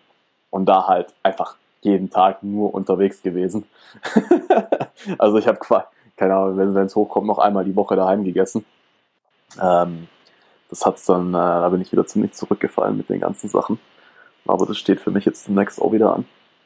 Ja, ich glaube, da, ist, also da, da achte ich halt wirklich drauf, dass ich bestimmte Rahmen habe. Also ja, ich bin jetzt auch gerade, glaube ich, fünf oder sechs Wochen fast nicht zu Hause gewesen. Mhm. Um, ähm, und währenddessen sage ich natürlich nicht auf äh, Scheiß all das, worauf ich glaube und ich stopfe einfach in mich rein. Um, ähm, aber wenn ich jetzt gerade Bock auf einen geilen Burger habe, und davon gab es eine ganze Menge in letzter Zeit, ähm, dann esse ich die halt und genieße ich die und versuche sie halt nur nicht bei Mc's oder bei Burger King zu mir zu nehmen, sondern irgendwo, wo ich glaube, wo sie vielleicht noch äh, etwas besser zubereitet sind und äh, sehr wahrscheinlich auch noch besser schmecken. Ähm, und für mich habe ich dann aber zum Beispiel. Ja, red weiter. Für mich habe ich dann aber zum Beispiel halt eben so dieses ganz klare bei mir zu Hause. Mhm. Ja, also egal, sechs Wochen, dann sind die sechs Wochen von mir aus völlig für den Arsch. Und dann ist es nicht 80-20, sondern 20-80. Mhm. Könnte sein. Aber in dem Moment, wo ich wieder zu Hause bin, kaufe ich wieder ganz normal im Supermarkt die Sachen ein, die ich vorher auch eingekauft habe. Und mhm. dadurch dreht sich das Ganze, sobald ich zu Hause bin, völlig automatisch wieder. Okay. Und klar, wenn ich jetzt so lange unterwegs bin und gerade wenn ich das vorher weiß, dann mache ich mir auch da meine Gedanken, okay, wie kannst du ähm, dem Ganzen ein bisschen gegenwirken, dass es nicht ganz so katastrophal in Anführungszeichen ist. Hm. Ja, ja, ja, das ist wahr. Was ist deine, was sind so deine Herausforderungen gerade? Was sind die Projekte, wo du gerade dran arbeitest? Ähm, da passiert im Moment ganz, ganz viel im Hintergrund, wovon ähm, noch nicht alles spruchreif ist. Okay. Ähm, was ist, dass ich im Moment am Vorbereiten der Seminare für dieses Jahr bin. Mhm. Ähm, dadurch, dass mich familiär ein Schicksalsschlag Anfang des Jahres ziemlich getroffen hat, getroffen weniger im Sinne von, ich bin in ein Loch gefallen und bin dort nicht rausgekommen, sondern einfach, ich habe mir bewusst Zeit dafür genommen und es gibt und gab Sachen, um die ich mich deswegen kümmern muss, die mir Zeit für anderes genommen haben. Mhm. Aber ähm, jetzt ist halt an der Zeit, eben das Jahr so anzugehen und die Seminare auf die Straße zu bringen. Okay. Und äh, da wird es zum einen Halbtages, da wird es zum einen Halbtages, ja, ich sag mal, Kennenlern-Event sein, wobei die Kennenlern-Events auch schon, und das ist typisch für mich, das ist, behaupte ich immer so mein Markenzeichen, unfassbar intensiv werden. Okay. Ähm, ich weiß nicht, ob du gleich mal ein bisschen berichten möchtest, ähm, vielleicht einfach nur, wie es dir ergangen ist, müssen ja nicht sagen, was wir gemacht haben, aber wie es dir ergangen ist, welche, welche Resultate du daraus gezogen hast. Ähm, aber ich gehe unheimlich gerne sehr schnell, sehr, sehr in die Tiefe. Mhm. Und ähm, trotzdem ist das Ganze natürlich immer auf einem, ähm, ja, hast du eine andere Tiefe, als wenn du das Ganze für drei Tage dann machst. Absolut, ähm, absolut. Aber ich glaube, wir können viel, viel mehr in die Tiefe in kürzester Zeit gehen, mhm. als es die meisten sich eingestehen würden oder mhm. erlauben würden oder es trauen. erwarten würden. Und als ich viele bin, auch trauen, gerade auf Coach-Seite dann. Genau. Ja, also auch das war für mich ähm, und, und habe lange, bevor ich angefangen habe, eigene Seminare im Bereich Persönlichkeitsentwicklung zu machen, habe ich Seminare, ähm, also ich gebe schon seit 2012, glaube ich, mache ich Seminare so zum Thema mhm. Digitalisierung in Tierarztpraxen. Okay. Und habe eben relativ früh schon Kontakt auch gehabt zu Superlearning-Strategien und zu so diesem amerikanischen Ansatz, mhm. ähm, wo es vielleicht High Fives gibt, wo du aufstehst, wo du den Nachbarn irgendwie so ein bisschen massierst, um ihn wieder ein Stückchen wiederzubeleben, wo du deine Sätze nicht zu Ende sprichst, wo du die Leute was wiederholen lässt, ähm, wo du groß, bunt und völlig kritzelig auf Flipcharts schreibst, nur um irgendwie die Gehirnzellen zu vernetzen. Und von da kannte ich das schon, dass ich mir immer gesagt habe, boah ja, aber mit meinen Tierärzten und äh, tiermedizinischen Fachangestellten kannst du das nicht machen. Mhm. Die sind zu Punkt, Punkt, Punkt, Punkt, Punkt und deswegen nicht und dies nicht und das nicht. Alles nur Geschichten. Alles nur und Geschichten. Und es war alles nur in meinem Kopf. Natürlich kannst du all das mit denen noch machen. Mhm. Und die einzige Limitierung war bei mir. Und deswegen habe ich mir vorgenommen, dass ich das für meine Persönlichkeitsentwicklungsseminare komplett ad acta lege. Okay, geil. Und deswegen ist ähm, auf meinen Seminaren, ähm, vor allem auf den, äh, auf den längeren dann, geht es für mich immer nur darum, so schnell wie möglich in eine so intensive Übung wie möglich zu kommen. Mhm. Plump gesagt will ich, dass du so schnell flänzt wie irgend möglich. was total asozial klingt. Aber es ist genau das, was die, was, was die meisten Menschen brauchen heutzutage, ja. Ja, und du bist ab dem Moment bist du sämtliche Maskerade los. Hm. In dem Moment, wo du dir erlaubst, wirklich Gefühle zu zeigen und nichts anderes ist es zu weinen. Ähm, in dem Moment begegnest du den Menschen um dich herum auf einer ganz anderen Ebene. Oh ja. Und ich verspreche für all meine Seminare, dass wir das. Du wirst weinen. ich verspreche, du wirst weinen. das sage ich tatsächlich nicht, weil es werden nicht alle weinen. Ja, schon ähm, klar. Ähm, weil es nicht alle erlauben und weil es auch nicht für alle notwendig ist. Und auch das ist völlig okay. Ähm, denn sonst hat manch einer wieder so den Druck, dass er sagt, äh, ich habe noch gar nicht geweint. Funktioniert das bei mir? Und mm. die mhm. Antwort ist ja, natürlich passieren da Sachen bei dir. Aber bei diesen anderen Sachen gerade wichtiger. Was ich aber allen verspreche, ist, dass die Menschen, die jetzt im Raum sind, dass du diese Menschen besser kennenlernen wirst, als viele ihre Eltern, ihre Geschwister und ihre besten Freunde und Freundinnen kennen. Und ich glaube, dieses Versprechen habe ich bisher immer gehalten und werde es auch immer halten, ähm, weil das das ist, wo Veränderung passiert. Mhm. Wenn wir auf dieser Ebene arbeiten, wo, wo Scham keine Rolle mehr spielt, mhm. wo eine falsche Zurückhaltung eine Rolle spielt, wo ich mich nicht profilieren muss, sondern wo wir wirklich auf den Menschen schauen können. Und das mhm. kannst du entweder im Lauten tun, in Aggression, mhm. das kannst du im Verletzlichen tun und das kannst du in sehr, sehr schönen, sehr liebevollen, emotionalen Momenten tun. Mhm. Und damit genau. zu arbeiten, das ist das, was Spaß macht. Ja. Und um zu dem Thema nicht für alle ist das das Richtige zu weinen. Manche haben ja auch gar kein Problem damit, Trauer zu zeigen und zuzulassen, aber dafür ein Riesenproblem mit Aggressivität oder ähm, was tatsächlich in meinen Augen, glaube ich, tatsächlich wirklich Liebe zu zeigen, ist, glaube ich, heutzutage mit die größte Blockade bei den Menschen. Also mhm. wenn ich mich da umgucke. Ehrliche Anerkennung, Erfolg gönnen, wirklich, hey, zu sagen, du bist so ein toller Mensch. ja, und vor allem zu sich selber. Mhm. Das ist dann das Nächste, ja. Das ist das Nächste. Tatsächlich finde ich, ist es das Erste. Ähm, ich glaube, dass es genau deshalb ähm, vielen Menschen so schwer fällt. Mhm. Weil kein Mensch in der Schule gezeigt bekommt, wie man ähm, selber liebevoll und leidenschaftlich ist. Mhm. Weil niemand, ähm, weil uns niemand in der Schule zeigt, wie wir uns selber auf die Schulter klopfen. Es ist, es ist tatsächlich genau das, ähm, was finde ich auch dahinter steckt, warum es uns so schwer fällt, anderen diese Liebe zu zeigen. Wenn ich mich selbst nicht liebe, aber anderen, aber mir die Liebe zu anderen zugestehe, dann kann ich die Liebe auch wieder verlieren.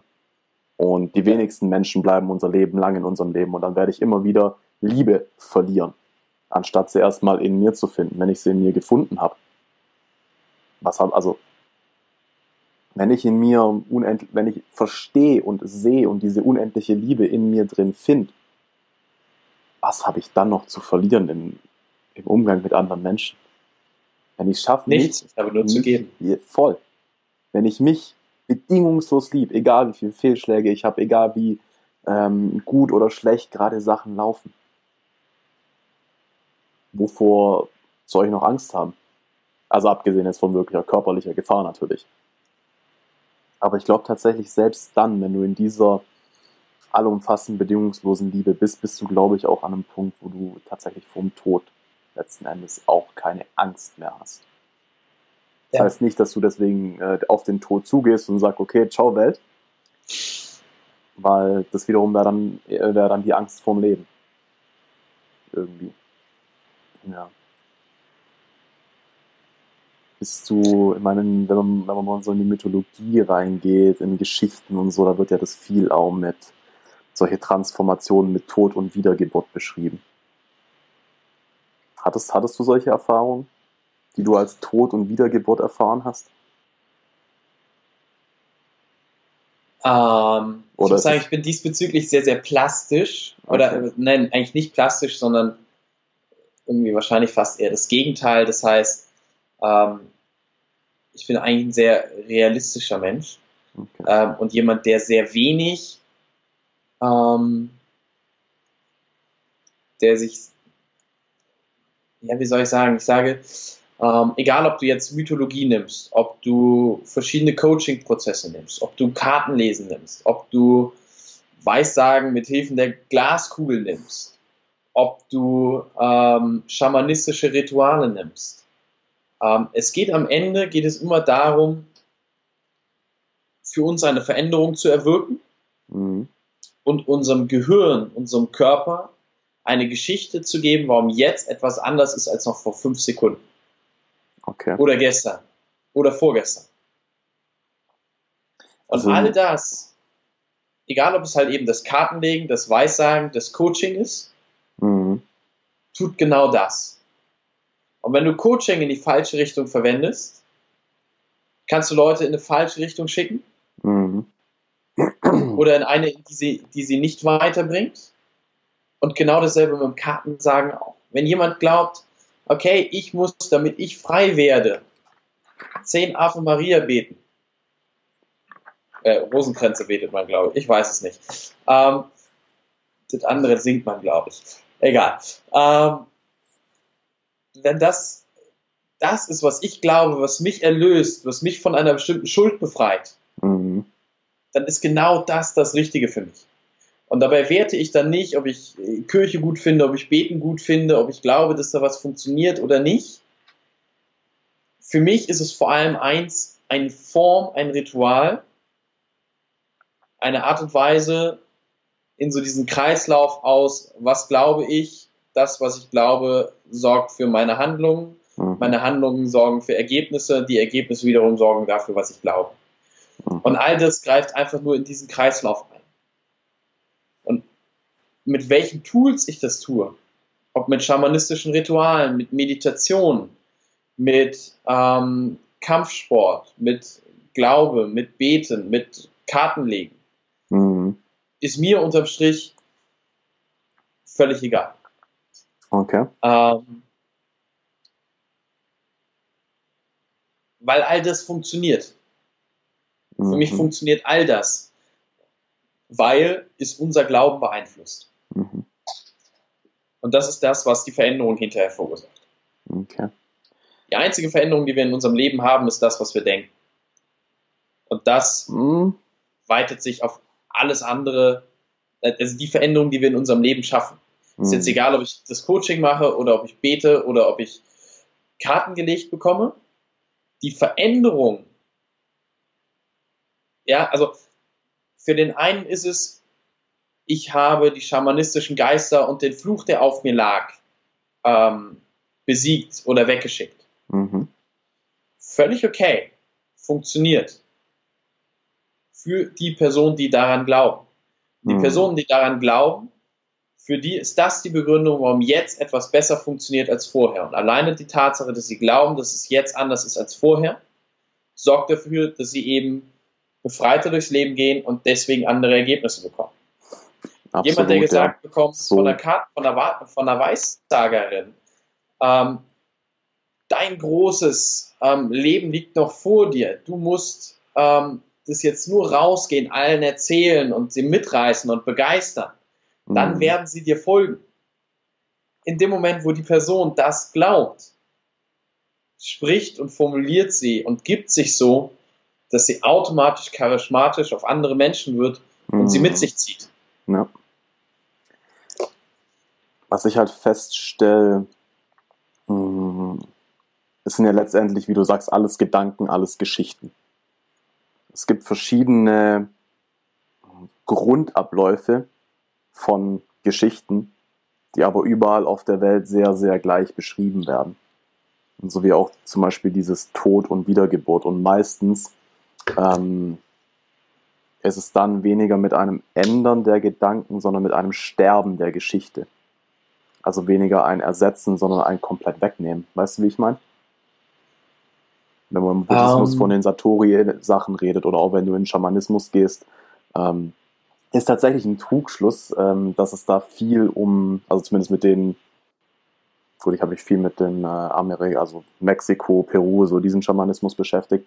Und ja, da geht es auch um Geister und um Flüche und so, aber viel, viel mehr noch darum, ähm, tatsächlich diese ganzen Programmierungen, die man hat, abzulegen, nach und nach. Mehr wieder Verbindung zum Körper, zur Natur zu finden, mehr in dieses Intuitive rein. Ja. Ähm, bin ich bei dir? Ich bin sehr viel bei, ähm, lass uns weniger denken, mehr fühlen und Mhm. mehr intuitiv arbeiten. Auf der anderen Seite und energetisch arbeiten. Auf der anderen Seite ähm, sage ich aber ja auch, auch das ist wieder für unser Kopf, der nun mal einfach relativ viel von dem ausmacht, was wir sind, Mhm. ähm, Also die klar Erklärung, warum jetzt etwas anders ist als vorher. Und auch das ist wieder die Erklärung, warum ich jetzt andere Entscheidungen treffe als vorher. Und warum ich den Mut habe, andere Entscheidungen zu treffen. Weil ich zum Beispiel für mich die Erfahrung gemacht habe, dass wenn ich glaube, dass sie aus dem Bauch herauskommen, es die besseren Entscheidungen sind. Mhm. Und da ist mir dann egal. Also mir, mich interessiert es dann wirklich einfach nicht, ob die Entscheidung aus meinem Bauch herauskommt oder ob sie aus meinem Gehirn herauskommt. Mein Gehirn mir nur sagt, sie ist aus meinem Bauch, damit ich mich da besser damit identifizieren kann. Okay. Und Interessant. das entmystifiziert vieles. Mhm. Ähm, ich erlaube mir aber trotzdem an die verschiedenen Dinge zu glauben. Mhm. Das heißt, ähm, bei mir gibt es trotzdem Vergebungsrituale. Mhm. Das fand ich, Ah. fand ich übrigens sehr geil bei dem Seminar, das Ding, weil das kannte ich so auch noch nicht in der Art und Weise. Ähm, und so habe ich viele andere Rituale, viele andere ähm, Aspekte Ich- im, im, im, Coaching, auf den Seminaren, sage ich immer, das ist so ein Potpourri von Mhm. allem, was mich in der Vergangenheit weitergebracht hat. Und das Voll. ist provokative Therapie. Mhm. Das ist neurolinguistisches Programmieren. Das sind aber auch schamanische Rituale. Mhm. Das ist Meditation. Das sind Anschauungen aus dem Buddhismus. Ähm, das ist, ich weiß jetzt nicht, wo man es einsortiert, das Senden von Ressourcen. Ich stelle mir vor, wie ich dir Kraft schicke. Mhm. Machen wir Menschen jeden Tag 100.000 Mal, indem wir sagen, ich wünsche dir einen schönen Tag. Mhm. Aber die Frage ist, sind es nur Worte oder wünschen wir es ihm wirklich? Ist da Gefühl dahinter? Ja, genau. Und was macht das mit mir und was macht das mit dem anderen? Mhm. Und auch dort wieder, egal ob es das Gefühl gibt oder egal ob es, ob ich tatsächlich auf irgendeiner feinstofflichen, ähm, quantenmechanischen, was auch immer, dem anderen etwas zukommen lasse, Mhm.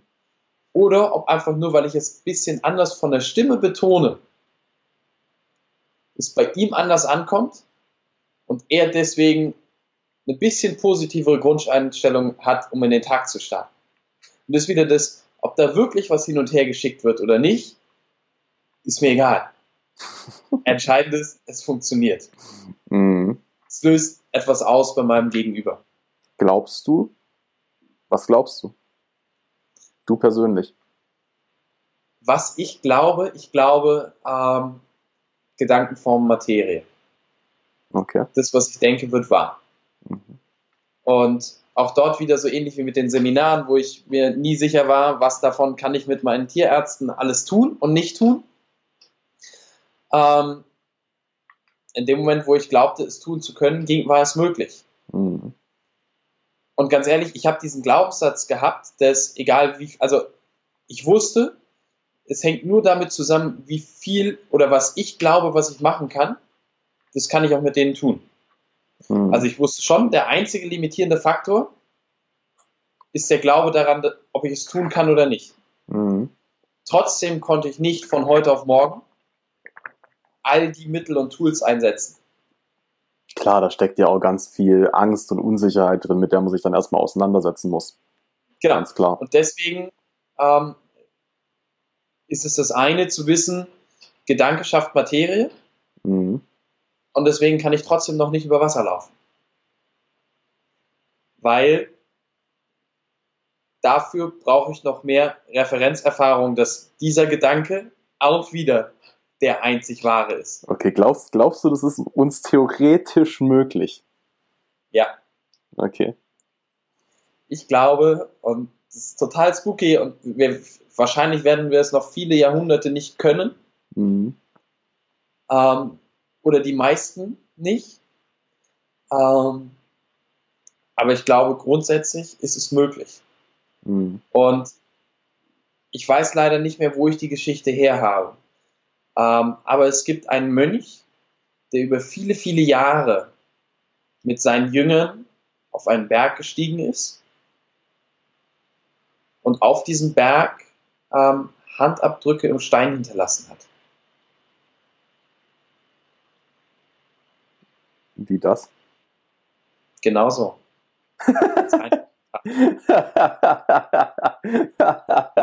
Okay, krass. Und ich weiß leider echt nicht mehr, wo ich diese Geschichte her habe, weil ich wollte schon immer mal mehr darüber hinaus herausfinden. Mhm. Ähm, aber wir haben heute schon immer wieder erleben wir Phänomene, die wir nicht erklären können. Mhm. Wenn du dir einen Wim Hof nimmst, der mit Hilfe, seiner Atem- und seiner Meditationstechnik mhm. dafür sorgt, dass wenn Leistungssportler neben ihm beim Spritzen von bestimmten Viren innerhalb weniger Minuten Schüttelfrost und Fieber bekommen und er das Ganze einfach nur wegatmet Mhm. mit der Entscheidung, ich atme es jetzt weg, Mhm. oder Shaolin-Mönche sich entscheiden, ich lasse meine Handflächen jetzt wärmer werden Mhm. und du mit einer Wärmebildkamera nachvollziehen kannst, dass sie ihre Hände erwärmen. Also, ganz ehrlich, Einfach, ich bin davon überzeugt, das kann ich. Ich bin davon überzeugt, das ist gar nicht mal so schwer, wenn du dich. Bei uns dauert es vielleicht länger, aber tu mal wirklich deine Hand fühlen für fünf Minuten. Fasse davor an, fasse danach an oder miss mal Temperatur. Ich bin davon überzeugt, dass wenn ich mich auf meine Hände lang genug konzentriere, dass die wärmer werden. Was soll denn sonst passieren? Ja, und genau das, genau das ist es. In so einem kleinen erlauben wir uns das heute. Mhm.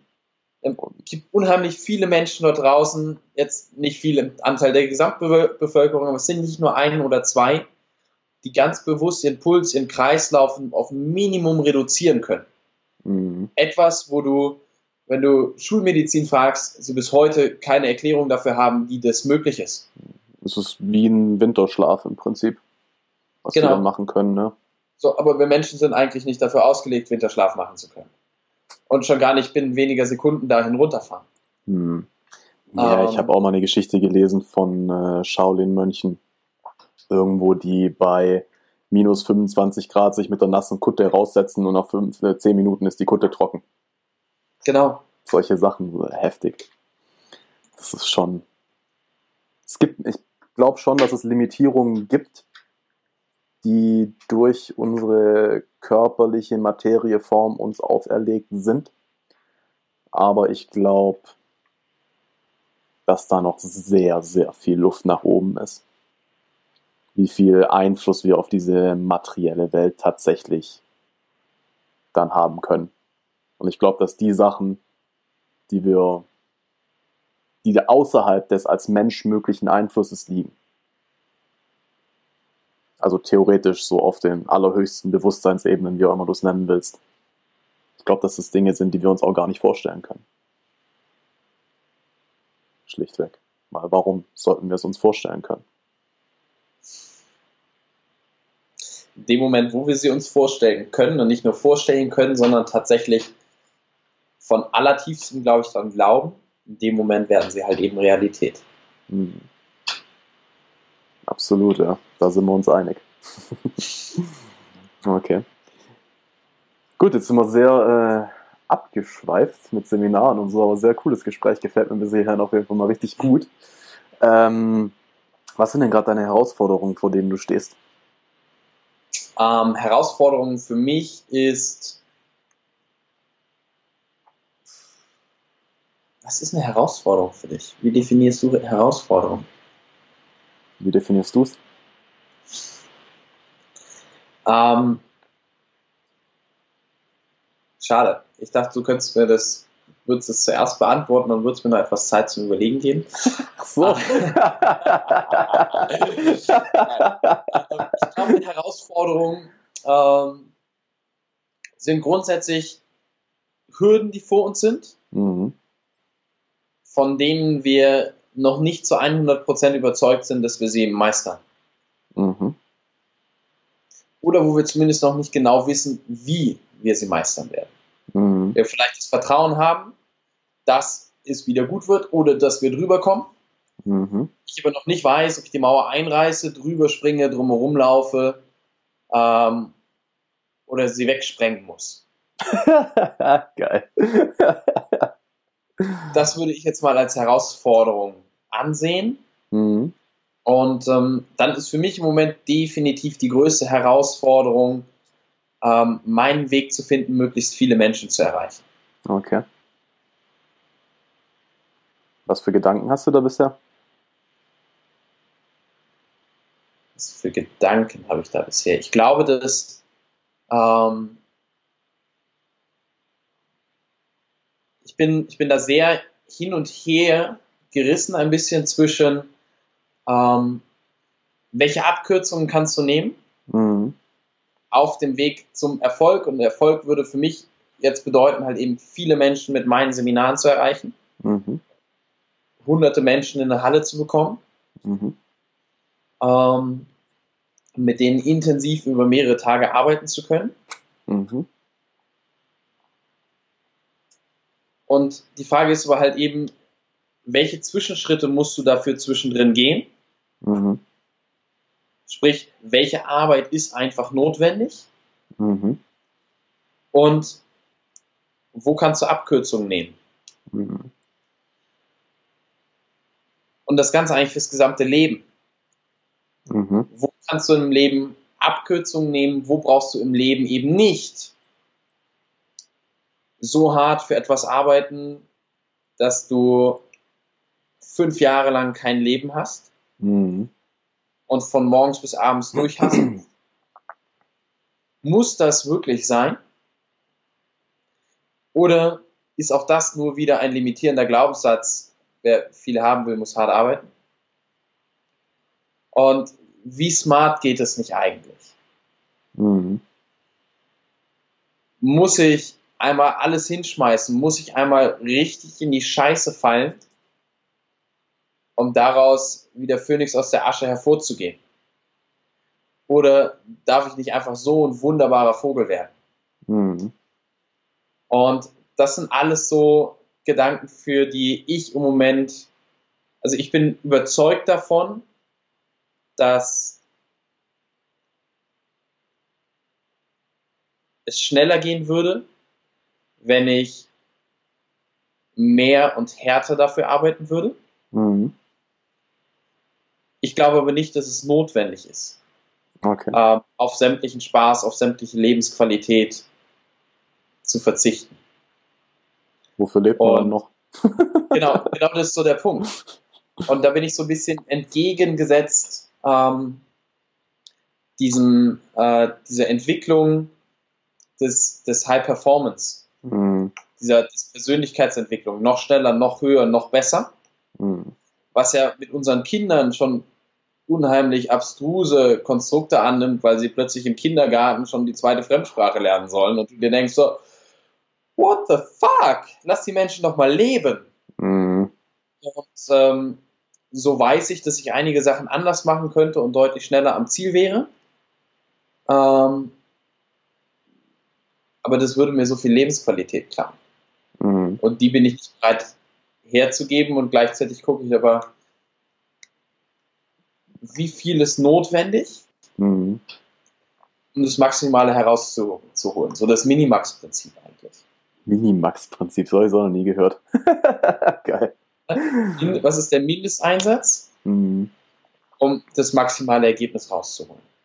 Ja, kleinste gemeinsame Nenner, Pareto-Prinzip. So Genau. die Sachen, ja. Nee, da stimme ich dir absolut zu. Also eine gewisse, ein gewisses, ja, eine gewisse Arbeit, ein Tun muss schon drin sein. Also man muss sich bewegen. Aber ich glaube auch, dass viele sich da extrem limitieren durch diese High-Performance-Glaubenssätze und dieses Hasseln und so. Also jetzt gerade auch jemand, den ich mir zum Beispiel sehr, sehr gerne angucke, ist Gary Vaynerchuk. Ich weiß nicht, ob du Mhm. den kennst. Gary Vee. Genau, ja. Der ist ja auch, ich meine, was der erreicht, ist heftig. Das ist übel, was der an Performance bringt und gleichzeitig aber auch noch wirklich ausgeglichen zu sein scheint und so.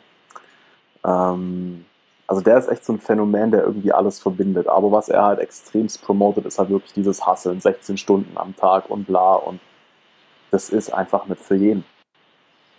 Und auch das sagt er ja tatsächlich immer wieder. Ihm scheint es Spaß zu machen. Aber ich weiß auch, ich meine, ich hatte Zeit und ich kann den Output geben, wenn es notwendig ist. Ich weiß aber auch, dass ich das nicht die ganze Zeit machen will. Nicht auf lange Zeit. Weil ich dafür zu gern dann halt auch einfach mal eine Zeit nehmen zum Kochen. Eine Zeit nehmen für meine Freunde. Whatever. Die ganzen Dinge, ja. Ich glaube, ähm, und da,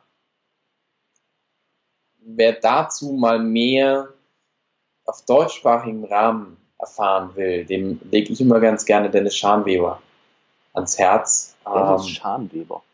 Ja, ein unheimlich begnadeter Trainer, schon seit vielen, vielen Jahren im Bereich der Persönlichkeitsentwicklung tätig.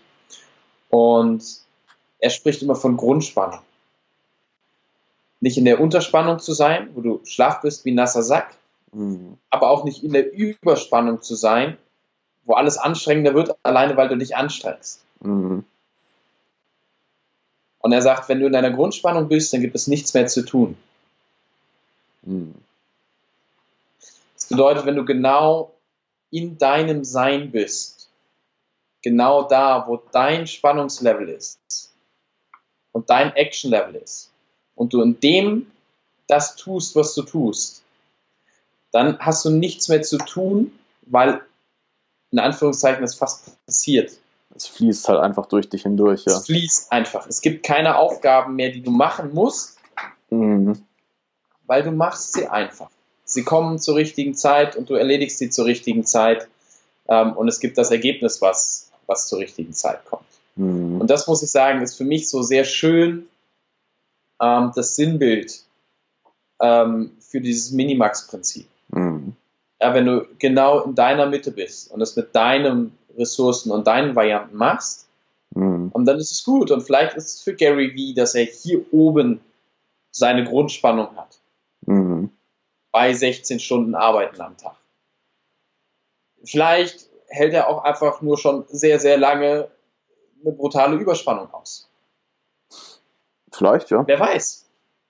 Vielleicht ähm, ist das bei ihm eher so sinusförmig. Man weiß es nicht. Was ich halt letztendlich, sehe, letztendlich ist es bei jedem irgendwie sinusförmig, würde ich sagen. Mal mehr, mal weniger. Und das ist es tatsächlich schon auch bei ihm. Also, was du ihm echt wenig sagen hörst, wo ich echt überrascht war, aber in irgendeinem Video hat er letztens auch mal gesagt, tatsächlich, ja du, wenn mir danach ist und mein Körper es braucht, dann schlafe ich auch mal, dann lege ich mich auch, wenn ich aufgestanden bin, wieder hin und schlafe zehn Stunden. Hä, Okay. Also da achtet er schon auch auf sich im Gegensatz zu dem ganzen Trara, was er so macht.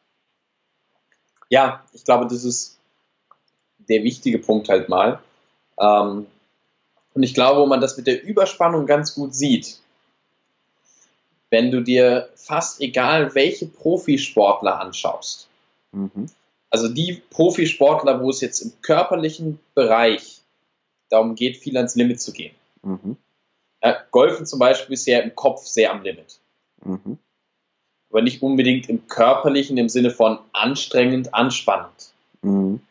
Aber alle die, die mit ihrem Körper sehr hart arbeiten müssen für den Sport, ähm, und du schaust dir die Profisportler an, dann stelle ich immer wieder fest, dass sie fast alle zehn Jahre älter aussehen, als sie tatsächlich sind, mindestens. Mhm. Ähm, weil ich glaube, dass sie einfach viel, viel schneller gealtert sind. Mhm. Und das ist genau dasselbe mit dieser Überspannung. Ich glaube, wir, wir verbrauchen dabei viel zu viel Ressourcen. Das ist so, wie wenn du mit dem Auto immer bei 200 fährst. Mhm. Immer auf höchster Drehzahl. Mit dem Treibstoff nicht so weit wie möglich. Mhm. No chance. Und dann hilft es mir nicht, wenn ich nach zwei Stunden 200 Kilometer gefahren habe, wenn ich bei Kilometer 250 aber nicht mehr ankomme, weil ich keinen Sprit mehr am Tank habe. Das ist wahr, ja. Und entweder schieben müsste oder halt gar nicht weiterkomme, weil ich leider auch noch einen leichten Berg hoch muss, wo ich das Auto nicht drüber geschoben kriege. Mhm. Und irgendwie wundere ich mich gerade selber über dieses Beispiel, weil ich notorischer Schnellfahrer bin. und nicht erst einmal etwas später am Ziel war, weil ich doch noch tanken musste. Aber egal. Vielleicht hat dein Unterbewusstsein dir damit ja was sagen wollen. Wenn die, die Sprit nachfüllen können, äh, trifft das Ganze halt wahrscheinlich noch viel besser. Ja, mit Sicherheit. Wobei, da bin ich echt gespannt, wo die Technik hingeht, gell? gibt es ja viele Prognosen, dass unsere Generation schon die Möglichkeit haben wird, äh, quasi unendlich zu leben. Macht mir ein bisschen Angst.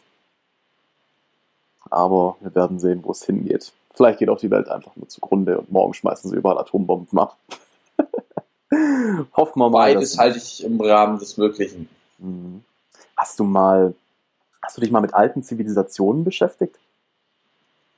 Was sind für dich alte Zivilisationen? älter als 6000 Jahre? Nö, nicht wirklich. Okay. Ähm, ich fand, also, ähm, nein, nicht wirklich, ist die ehrliche Antwort. Okay. Ich habe da, also ich habe tatsächlich zwei Podcasts dazu angeguckt von Joe Rogan, ähm, wo er da zwei Spezialisten da hatte. Das war schon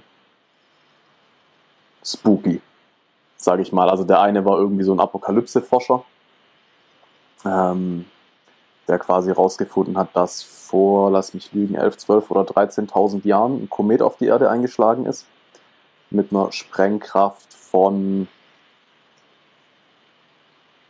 ich glaube es war es 20 oder 30-fache der gesamten Sprengkraft von allen Atomsprengköpfen der Welt gemeinsam auf Nordamerika eingeschlagen. Die ganze Welt stand damals wohl in Flammen.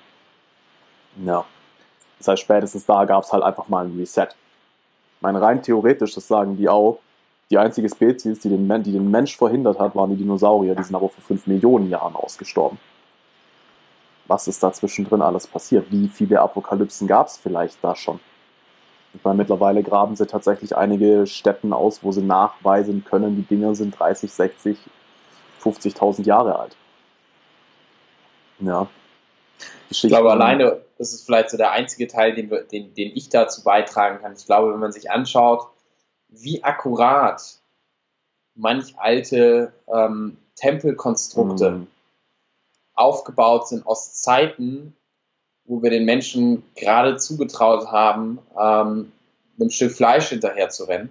Mhm. Ähm, und die Kalender und Mond- und Sterneausrichtungen und äh, über Kilometer Entfernung 100% akkurate Bauten errichtet haben, die mhm. perfekt in, in bestimmten Fluchten und so weiter sind, ähm, auf eine Art und Weise, wie wir es heute, selbst heute, wenn, wenn du uns GPS wegnimmst, ähm, noch, noch echt, oder GPS wegnimmst, uns noch echt schwer tun würden, solche Bauten zu errichten. Mhm. Und ähm, die haben es damals nicht nur ohne GPS gemacht, sondern ohne all die Technikkram, den wir heute haben. Und das ist, glaube ich, ähm, oder halt auch nicht. Vielleicht hatten sie den schon mal. Wer weiß. Oder, Oder so. was ich mir halt auch vorstellen kann, auch Dann das hast du ist den Müll halt gut weggeräumt. Hm. Besser als wir bisher. du, wenn du halt mal wirklich von Zehntausenden von Jahren ausgehst, wenn jetzt die Menschen, und das, das, das war bei London Real, wo der Graham Hancock da war, so dieses, dieser, dieser Vorspann, da kann ich mich noch ganz genau dran erinnern. So dieses Ding, okay, was würde denn passieren, wenn jetzt noch mal eine Apokalypse passiert? Die ganze Welt steht, oder fast die ganze Welt steht in Brand, es gibt keinen Strom mehr, nichts mehr überlebt. Welches sind die Menschen, die das überleben würden?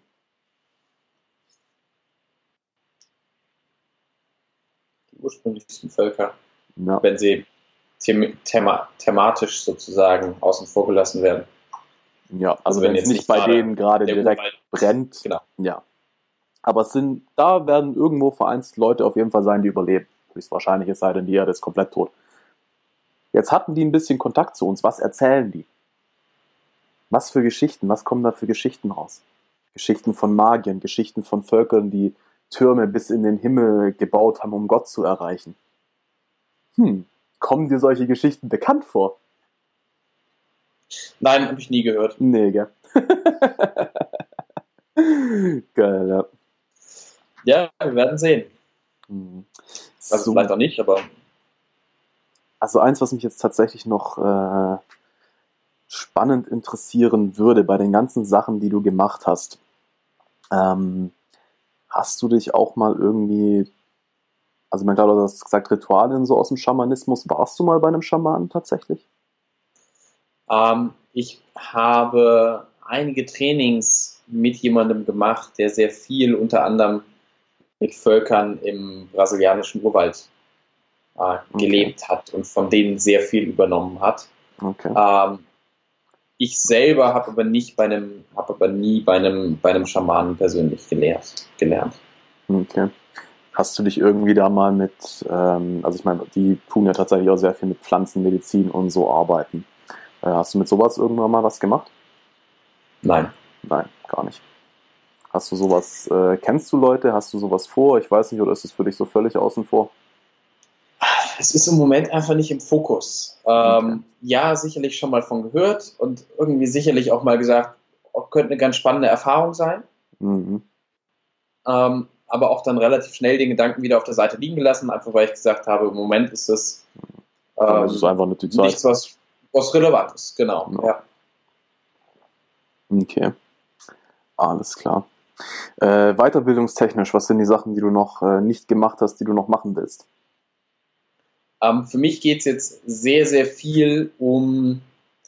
Ähm, für mich wird es nochmal sehr, sehr viel um Stimme geben, äh, gehen. Stimme, okay. Stimme. Denn obwohl ich relativ einfach in so eine Stimme verfallen kann, in der du vielleicht gerne entspannen möchtest, ähm, gibt es andere stimmliche Bereiche, die mir so gar nicht liegen. Ähm, mir liegt zum Beispiel das Singen so überhaupt nicht bisher. Hm, Das okay. möchte ich gerne noch lernen.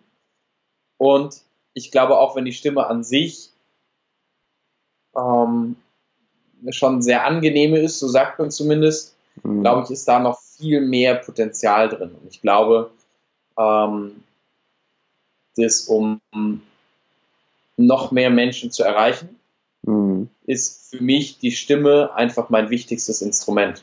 okay. Und deswegen möchte ich noch mehr darüber lernen, noch mehr darüber erfahren und auch wissen, wie gehe ich vielleicht noch besser mit ihr um. Hm. Macht Sinn, ja, definitiv. Okay. Das ist so deswegen der, der größte Punkt für mich in der, in der persönlichen, beruflichen Weiterentwicklung, in Anführungszeichen. Ähm, darüber hinaus gibt es unheimlich viele verschiedene weitere Bereiche, in die ich gerne noch viel tiefer eintauchen würde. Hm. Ähm, zum Beispiel in so die Welt der Shaolin, Hm. ähm, die für mich eine, eine extrem spannende Kultur darstellen. Ähm, aber auch, ähm, glaube ich, kann man Ernährungs- und äh, Schlafen und Körper und so weiter, gibt es dort einfach noch sehr, sehr viel, wo ähm, man weiter dazulernen kann, auch wenn ich da, glaube ich, mich schon ganz gut mit beschäftigt habe, aber das wahrscheinlich im Verhältnis zu dem, was man so alles über den eigenen Körper wissen und erfahren kann, noch immer sehr, sehr am Anfang halt eben steht. Wenn du sagst träumen, äh, kannst du klar träumen? Ich weiß zwar gerade nicht mal mehr, ob ich träumen gesagt habe. Ähm, klar, träumen bezieht sich, äh, oder ah, damit Schlaf, Schlafen hast du gesagt, sorry. Nicht träumen. Du meinst das bewusste, das mhm. bewusste Steuern von Träumen. Ja. Ähm, nein, auch das ist eine Fähigkeit, die, wie ich gehört habe, man lernen kann. Mhm. Ähm, ich aber nicht habe, sie aber auch bisher nicht so wichtig für mich geworden ist, dass ich ähm, mich darum gekümmert habe, sondern für mich sind als nächstes wirklich so Stimme, Atem, das sind so zwei Aspekte, die mhm. ähm, noch weiter ausgebaut werden dürfen erstmal. Mhm. Ja, alles klar. Tja, dann haben wir jetzt schon äh, ein, dreiviertel Stunden gequatscht, Aufnahme. ähm, fleißig, fleißig. Ja, auf jeden Fall. So, vorletztes, äh, vorletzter Punkt auf der Agenda, die es ja eigentlich gar nicht gibt. ja, ich wollte gerade fragen. Du hast gesagt, es gibt keine. Okay, schauen wir mal, dass wir da auch noch durchgehen. Hm. Erzähl mal irgendeine coole, skurrile Story aus deinem Leben. Eine coole, skurrile Story aus meinem Leben.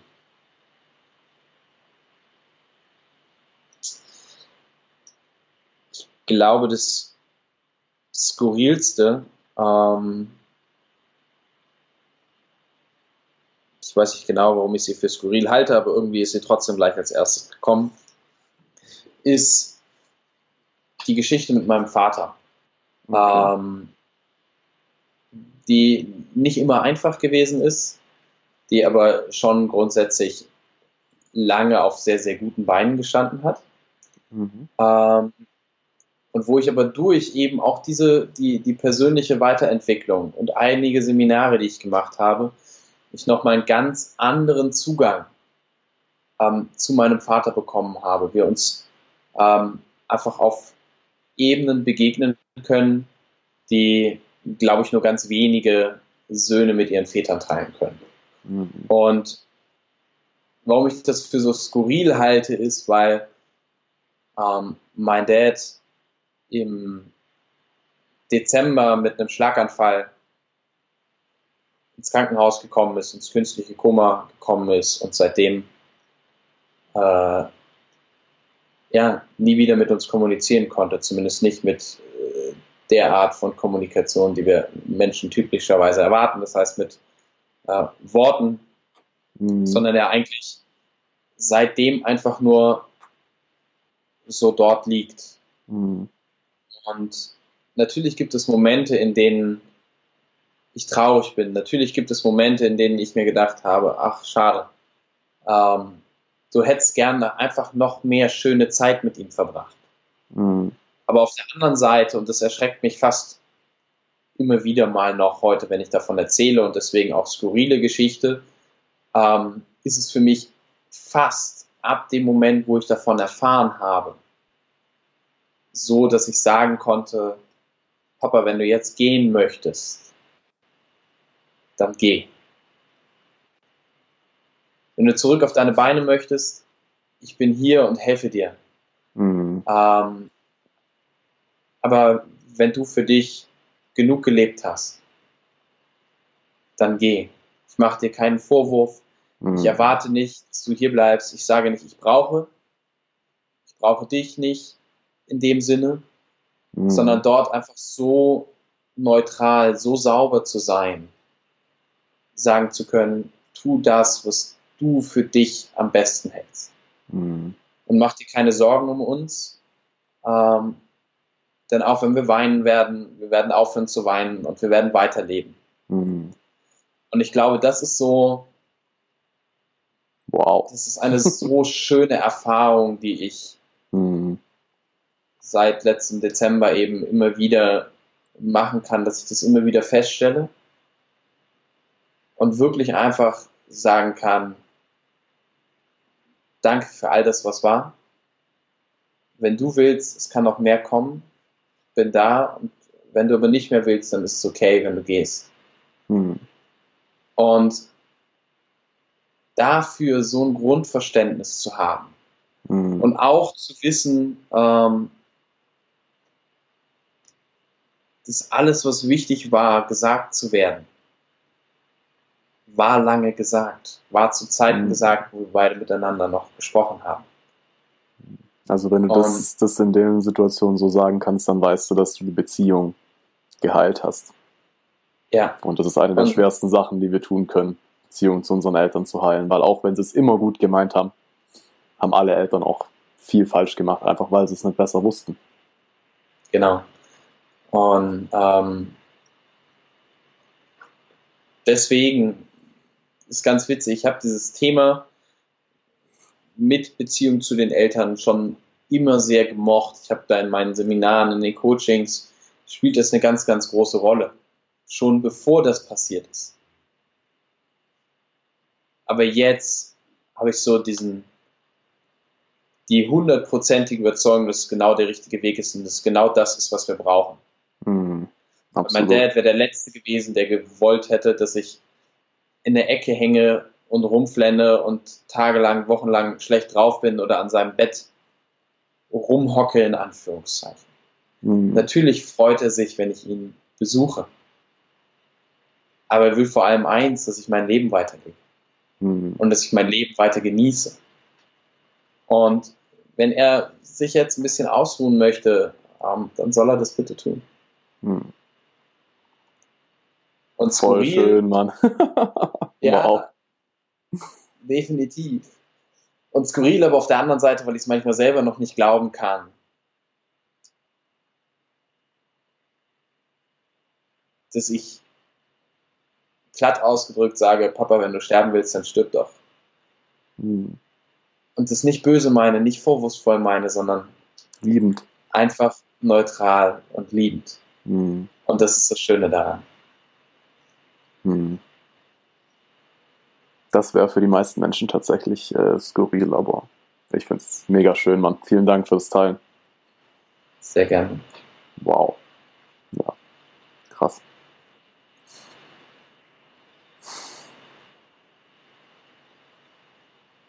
Gut. Dann, ähm, um das Ganze jetzt langsam mal zu einem Ende zu bringen. Christian, du wirst ja Seminare und so machen. Du bist noch ein bisschen am äh, Überlegen, am rausfinden, was da so deine genauen Wege sind. Aber es gibt ja bestimmt äh, Social Media, wo man dich jetzt schon mal adden kann oder Webseite oder so. Äh, verrat die doch mal den Leuten, die jetzt sagen, okay, wow, voll geil, das hört sich gut an. Wo äh, kann ich mich auf die Liste schreiben, dass ich mehr erfahre? Genau, also du findest mit äh, Christian Göbel findet man leider im Internet immer relativ viele Personen, nur wenige sind so jung wie ich. Ähm, aber bei Facebook findet man mich mit Christian Göbel, bei Instagram findest du mich mit Christian Göbel. Ich würde sagen, die direkten Links können wir auch gerne unten ähm, dann in die Show Notes einfach reinpacken. Ja, genau, schreibst du Ähm, mir die einfach gleich Ganze- kurz auf. Genau, um das Ganze nicht so äh, jetzt hier in die Länge zu ziehen. Und ähm, ja, Seminare jeder gerne, jederzeit gerne. Ähm, können wir vielleicht auch nachher noch einen Link unten reinpacken, wer darüber mehr wissen möchte, wo man sich das nachschauen kann, ähm, wann, wo, in welchem Rahmen ich das nächste Mal anzutreffen. Alles klar, wunderbar. Gibt es noch irgendwas, was du sagen willst? Vielen, vielen Dank dir für diese schöne Podcast-Folge, für das sehr, sehr angenehme Gespräch. Ich glaube, ähm, sind da mitunter sehr, sehr tief gegangen, was mir sehr viel Spaß gemacht hat. Hm. Ich bin sicher, die Zuschauer, Querstrich Zuhörer werden das ein oder andere rausziehen können aus dem, was jetzt hier in fast zwei Stunden ja ähm, den Weg nach draußen in die Welt gefunden hat. Und ähm, ich freue mich, wenn wir das irgendwann mal wiederholen. Sehr, sehr gerne, Chris. Vielen, vielen Dank auch dir für deine Zeit. Ähm, Sehr gerne. Ja, und dann wünsche ich dir noch äh, schöne Ostern weiterhin mit deiner Family. Danke, Und danke. bis Dir bald. ebenfalls. Ciao, ciao. So. So, und damit bist du am Ende angelangt dieser Joyful Samurai Podcast Folge. Ja, sehr schade. Mit ihm hätte ich mich am liebsten noch äh, drei, vier Stunden länger unterhalten. Aber ich glaube, das war auch nicht das letzte Mal, dass er zu Gast war. Und ja, wenn es dir gefallen hat, ähm, die übliche Leier, sage ich mal. Ich freue mich mega drüber, wenn du mir ein Like gibst oder Sterne oder wie auch immer das aussieht, auf welcher Plattform, die du dir das gerade ähm, anschaust, anhörst. Ähm, Bewertungen freue ich mich natürlich noch mehr. Schreib mir auch gerne Facebook Joyful Samurai oder Instagram Dominik Raff, wenn du jemanden vorschlagen möchtest als Gast, wenn du äh, mir Feedback geben möchtest oder auch, ähm, ja, wenn du selber gerne mal mit dabei wärst. Wenn du glaubst, du hast was zu sagen, können wir uns auch gerne mal kurz unterhalten, kennenlernen und wenn ich dann glaube, das passt, dann äh, ja, warum nicht? Ich unterhalte mich immer gern mit Leuten in so einem Rahmen.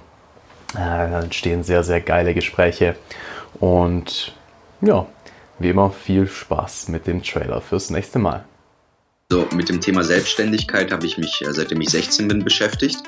Network Marketing ist einfach nur ein wilder Hühnerhaufen, wo jeder macht, was er will und ähm, wo der, die meisten, also 90 Prozent der Leute nur Scheiße machen, dich den ganz, dir den ganzen Tag nur auf den Sack gehen und dir, dir, dir deine Nerven rauben, deine Energie rauben und äh, dein Geld rauben. Haben die Leute durch mit, mit gewissen psychologischen äh, Methoden in dem Sinne immer wieder und immer wieder dazu bringst, auf Höchst, also auf Höchstleistung zu bleiben. Nee, gar nicht. Also es geht immer, es geht immer nur um Energie und Emotionen das Leben von so vielen Menschen dort positiv zu verändern, diese Menschen in eine bestimmte emotionale Lage zu bringen einfach. Das sind halt so Sachen wie beispielsweise, dass irgendwann mal, als du ein kleiner Junge warst und gesagt hast, ja, ich will reich werden, deine Mama dann gesagt hat, hey, irgendwie, äh, wenn du auch zu diesen Millionärsschweigen gehörst, dann äh, wirst du, äh, dann bist du nicht mehr mein Sohn